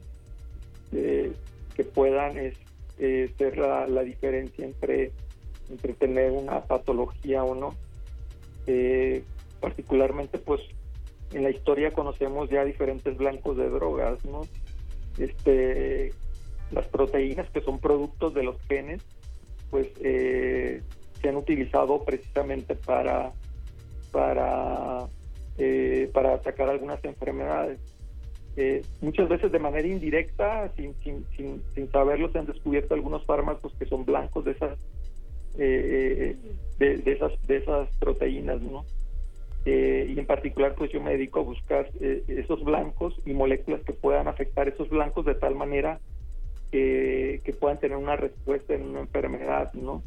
Eh, un ejemplo pues de, ese tipo de blancos pues es, es la proteína que, que, ataca el Viagra, ¿no? O sea, tú puedes ver que, el Viagra genera un efecto inhibitorio en esa proteína y pues es muy conocido por muchas personas el efecto, ¿no? O sea, es algo eh, eh, que puede eh, ser la diferencia de una patología o no, ¿no? Y así hay muchas proteínas que, que básicamente pues eh, que son productos de genes que se conoce su función y que sabes que si tú perturbas esa función sí. perturbar puede ser eliminar o potenciar la función de esa de esa proteína puede eh, modificar ciertas patologías no y básicamente pues yo me centro en identificar esos blancos para posteriormente tratar de buscar eh, ciertas moléculas candidato que tengan efectos sobre esos eh, eh, esas proteínas blancos, ¿no? O productos de genes, pues. Digamos, a, a nivel internacional, ¿cómo, ¿cómo nos encontramos en México respecto a este tipo de estudios? ¿Qué tan, qué tan avanzados estamos o, qué, tecnologías nos harían falta para, estar al nivel de los países más avanzados? En general en México, yo creo que el área eh, general de biología se puede decir es fuerte. Tal vez falta más coordinación entre los institutos. Yo creo que una de las de las eh, de lo que carecemos más es, una buena vinculación, buenas redes de, colaboración, eh, que la gente que está en la parte clínica colabore con la gente que está en la parte, este, por ejemplo, de búsqueda de nuevos fármacos y así sucesivamente, que haya una, una mayor interacción este, y que, sea eh, productiva, ¿no? En sentido, creo que por ahí nos falta mayor interacción. Eh, eh, muchas veces, pues, pues son diversos factores los que no permiten que, que exista esa, esa colaboración. pero en general, pues, creo que creo que en general sí hay una masa crítica en, México por el área de, el área de biología en general de, de, de genómica y genética que, que cada vez este, eh, es más sólida. ¿no? Yo creo que ahí lo que falta es, es, una mayor interacción entre, entre las diferentes partes ¿no? Eh, eh, para, para lograr este, esfuerzos que no sean tan individualizados, sino que sean esfuerzos que, que generen aplicaciones y, mayores eh, descubrimientos, ¿no? Tendría que ser esta labor del, del Instituto Nacional de Medicina Genómica o, de lo que habla usted, esta coordinación entre esfuerzos es algo más, más amplio que este eh, que este instituto. Sí, el Instituto de Medicina Genómica ha sido pues un, pilar fuerte, pero pero pues, ellos no tendrían necesariamente por qué porque este, lograr toda esa interacción creo que es algo que, que atañe a, toda la toda la comunidad y pues creo que se deben de buscar mecanismos que, que fomenten esa cooperatividad por medio de, estímulos ¿no? que se que se estimule más la cooperatividad que la individualidad en ese sentido eh, pero es, es, es, complejo, ¿no? También porque el, el, área de la ciencia a veces pues es, es un poco celosa, ¿no? Claro. Y también a veces hay muchos intereses pero creo que cada vez más tiende a, que se tenga que dar este tipo y de, colaboración y creo que el área también cada vez se está consolidando más eh, de tal manera que está madurando más por ejemplo estas tecnologías de secuenciación de DNA que te permiten pues, tener un mapa de los de los genes en diferentes organismos pues cada vez son, son más baratas. Entonces eh, esa maduración eh, del área cada vez creo que va a favorecer a, las aplicaciones, ¿no? Entonces ahí pues tenemos que estar muy pendientes de, las cuestiones éticas eh, y de y de pues de que realmente eso que se busque no sea eh, una cuestión nada más de, espejitos, ¿no? Como como usando el término, ¿no? Sí, sí. Sino, sino cosas que, que realmente valgan la pena y que sean de, de interés nacional, ¿no? Oiga, doctor Armenta, pues si, si usted nos dice aquí en Resistor nos hacemos cómplices para organizar el Pachanga Festival Encuentro de Ingenieros Genéticos y, y, demás ramas que deriven de esto en aras de que exista más, más coordinación en esta área de la ciencia.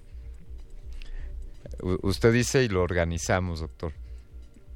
Sí, sería interesante ver eh, involucrar a, gente, no sé, a lo mejor a, un, a una discusión, ¿no? Simplemente en qué dirección se puede, puede generar ese tipo de cosas, ¿no?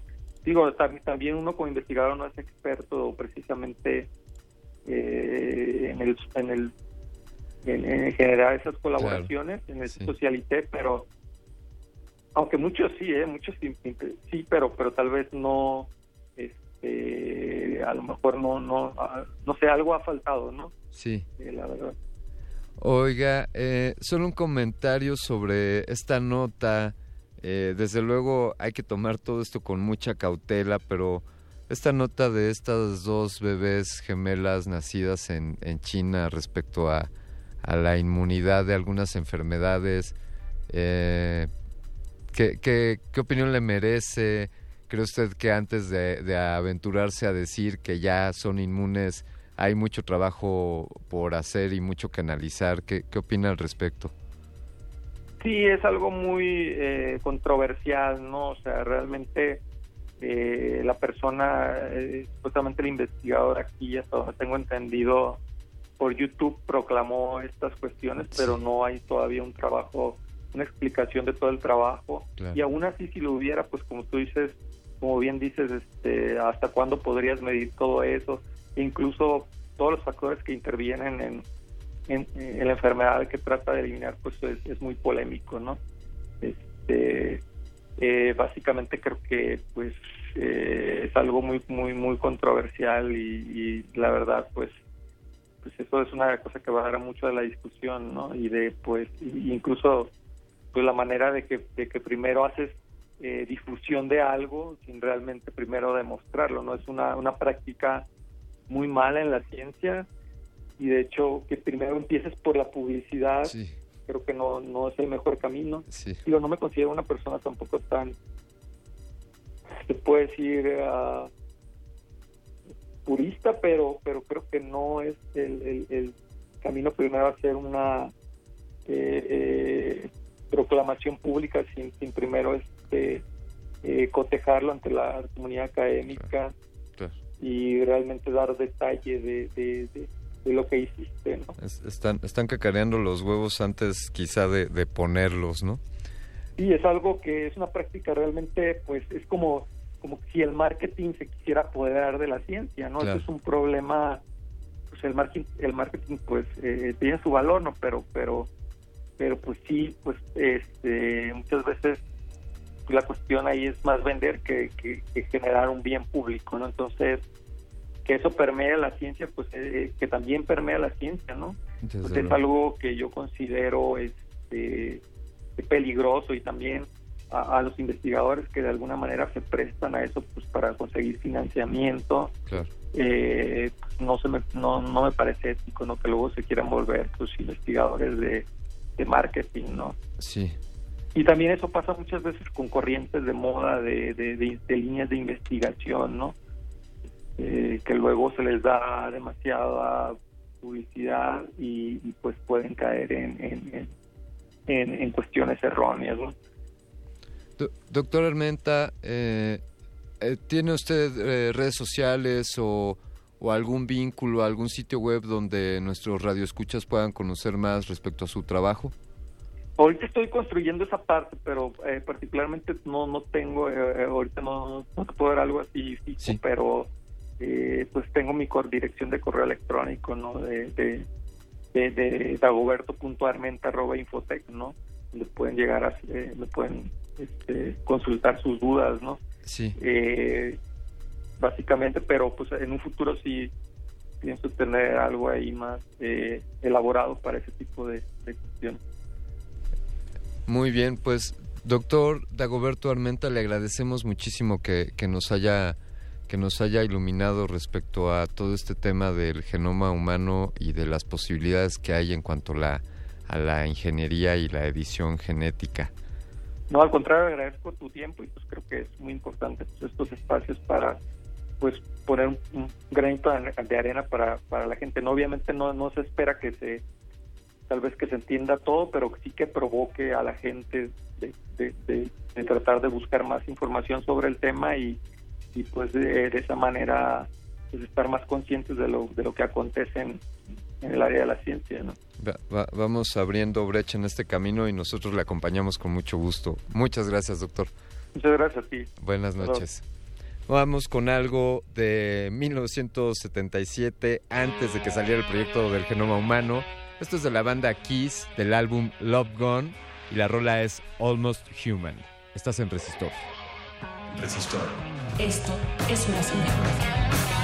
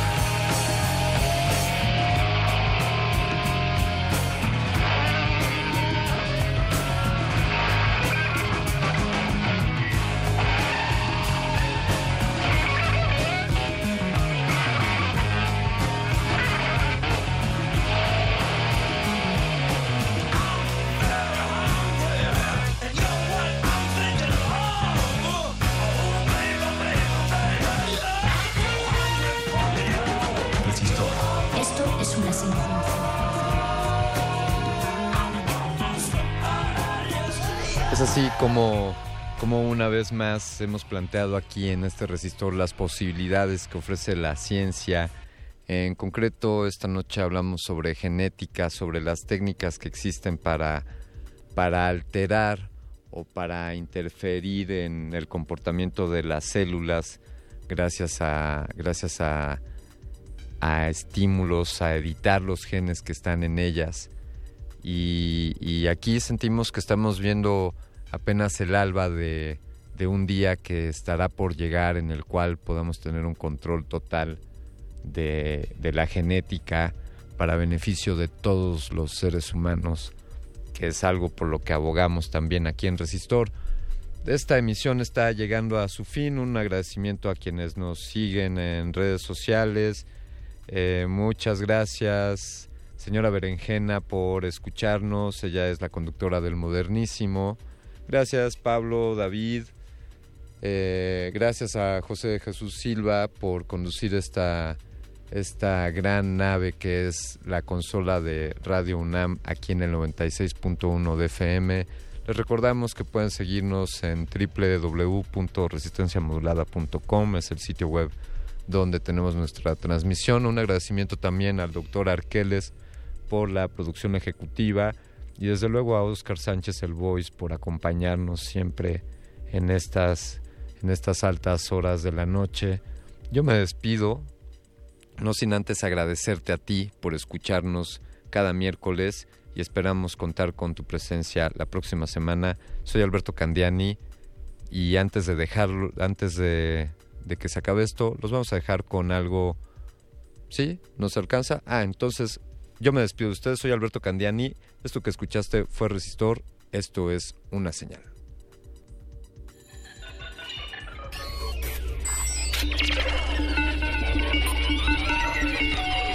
La inoculación simbiótica de conocimiento ha finalizado. Esperamos aprender más de ti en un futuro cercano. Buenas noches. Resistor.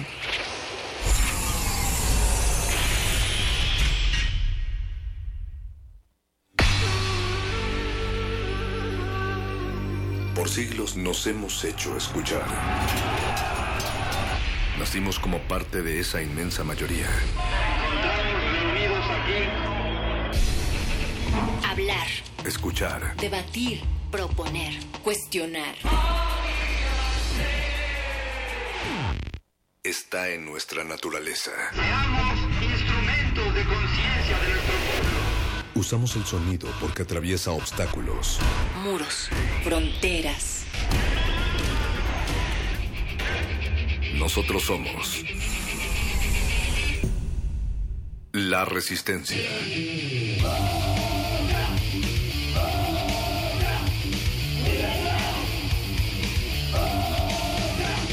Resistencia modulada.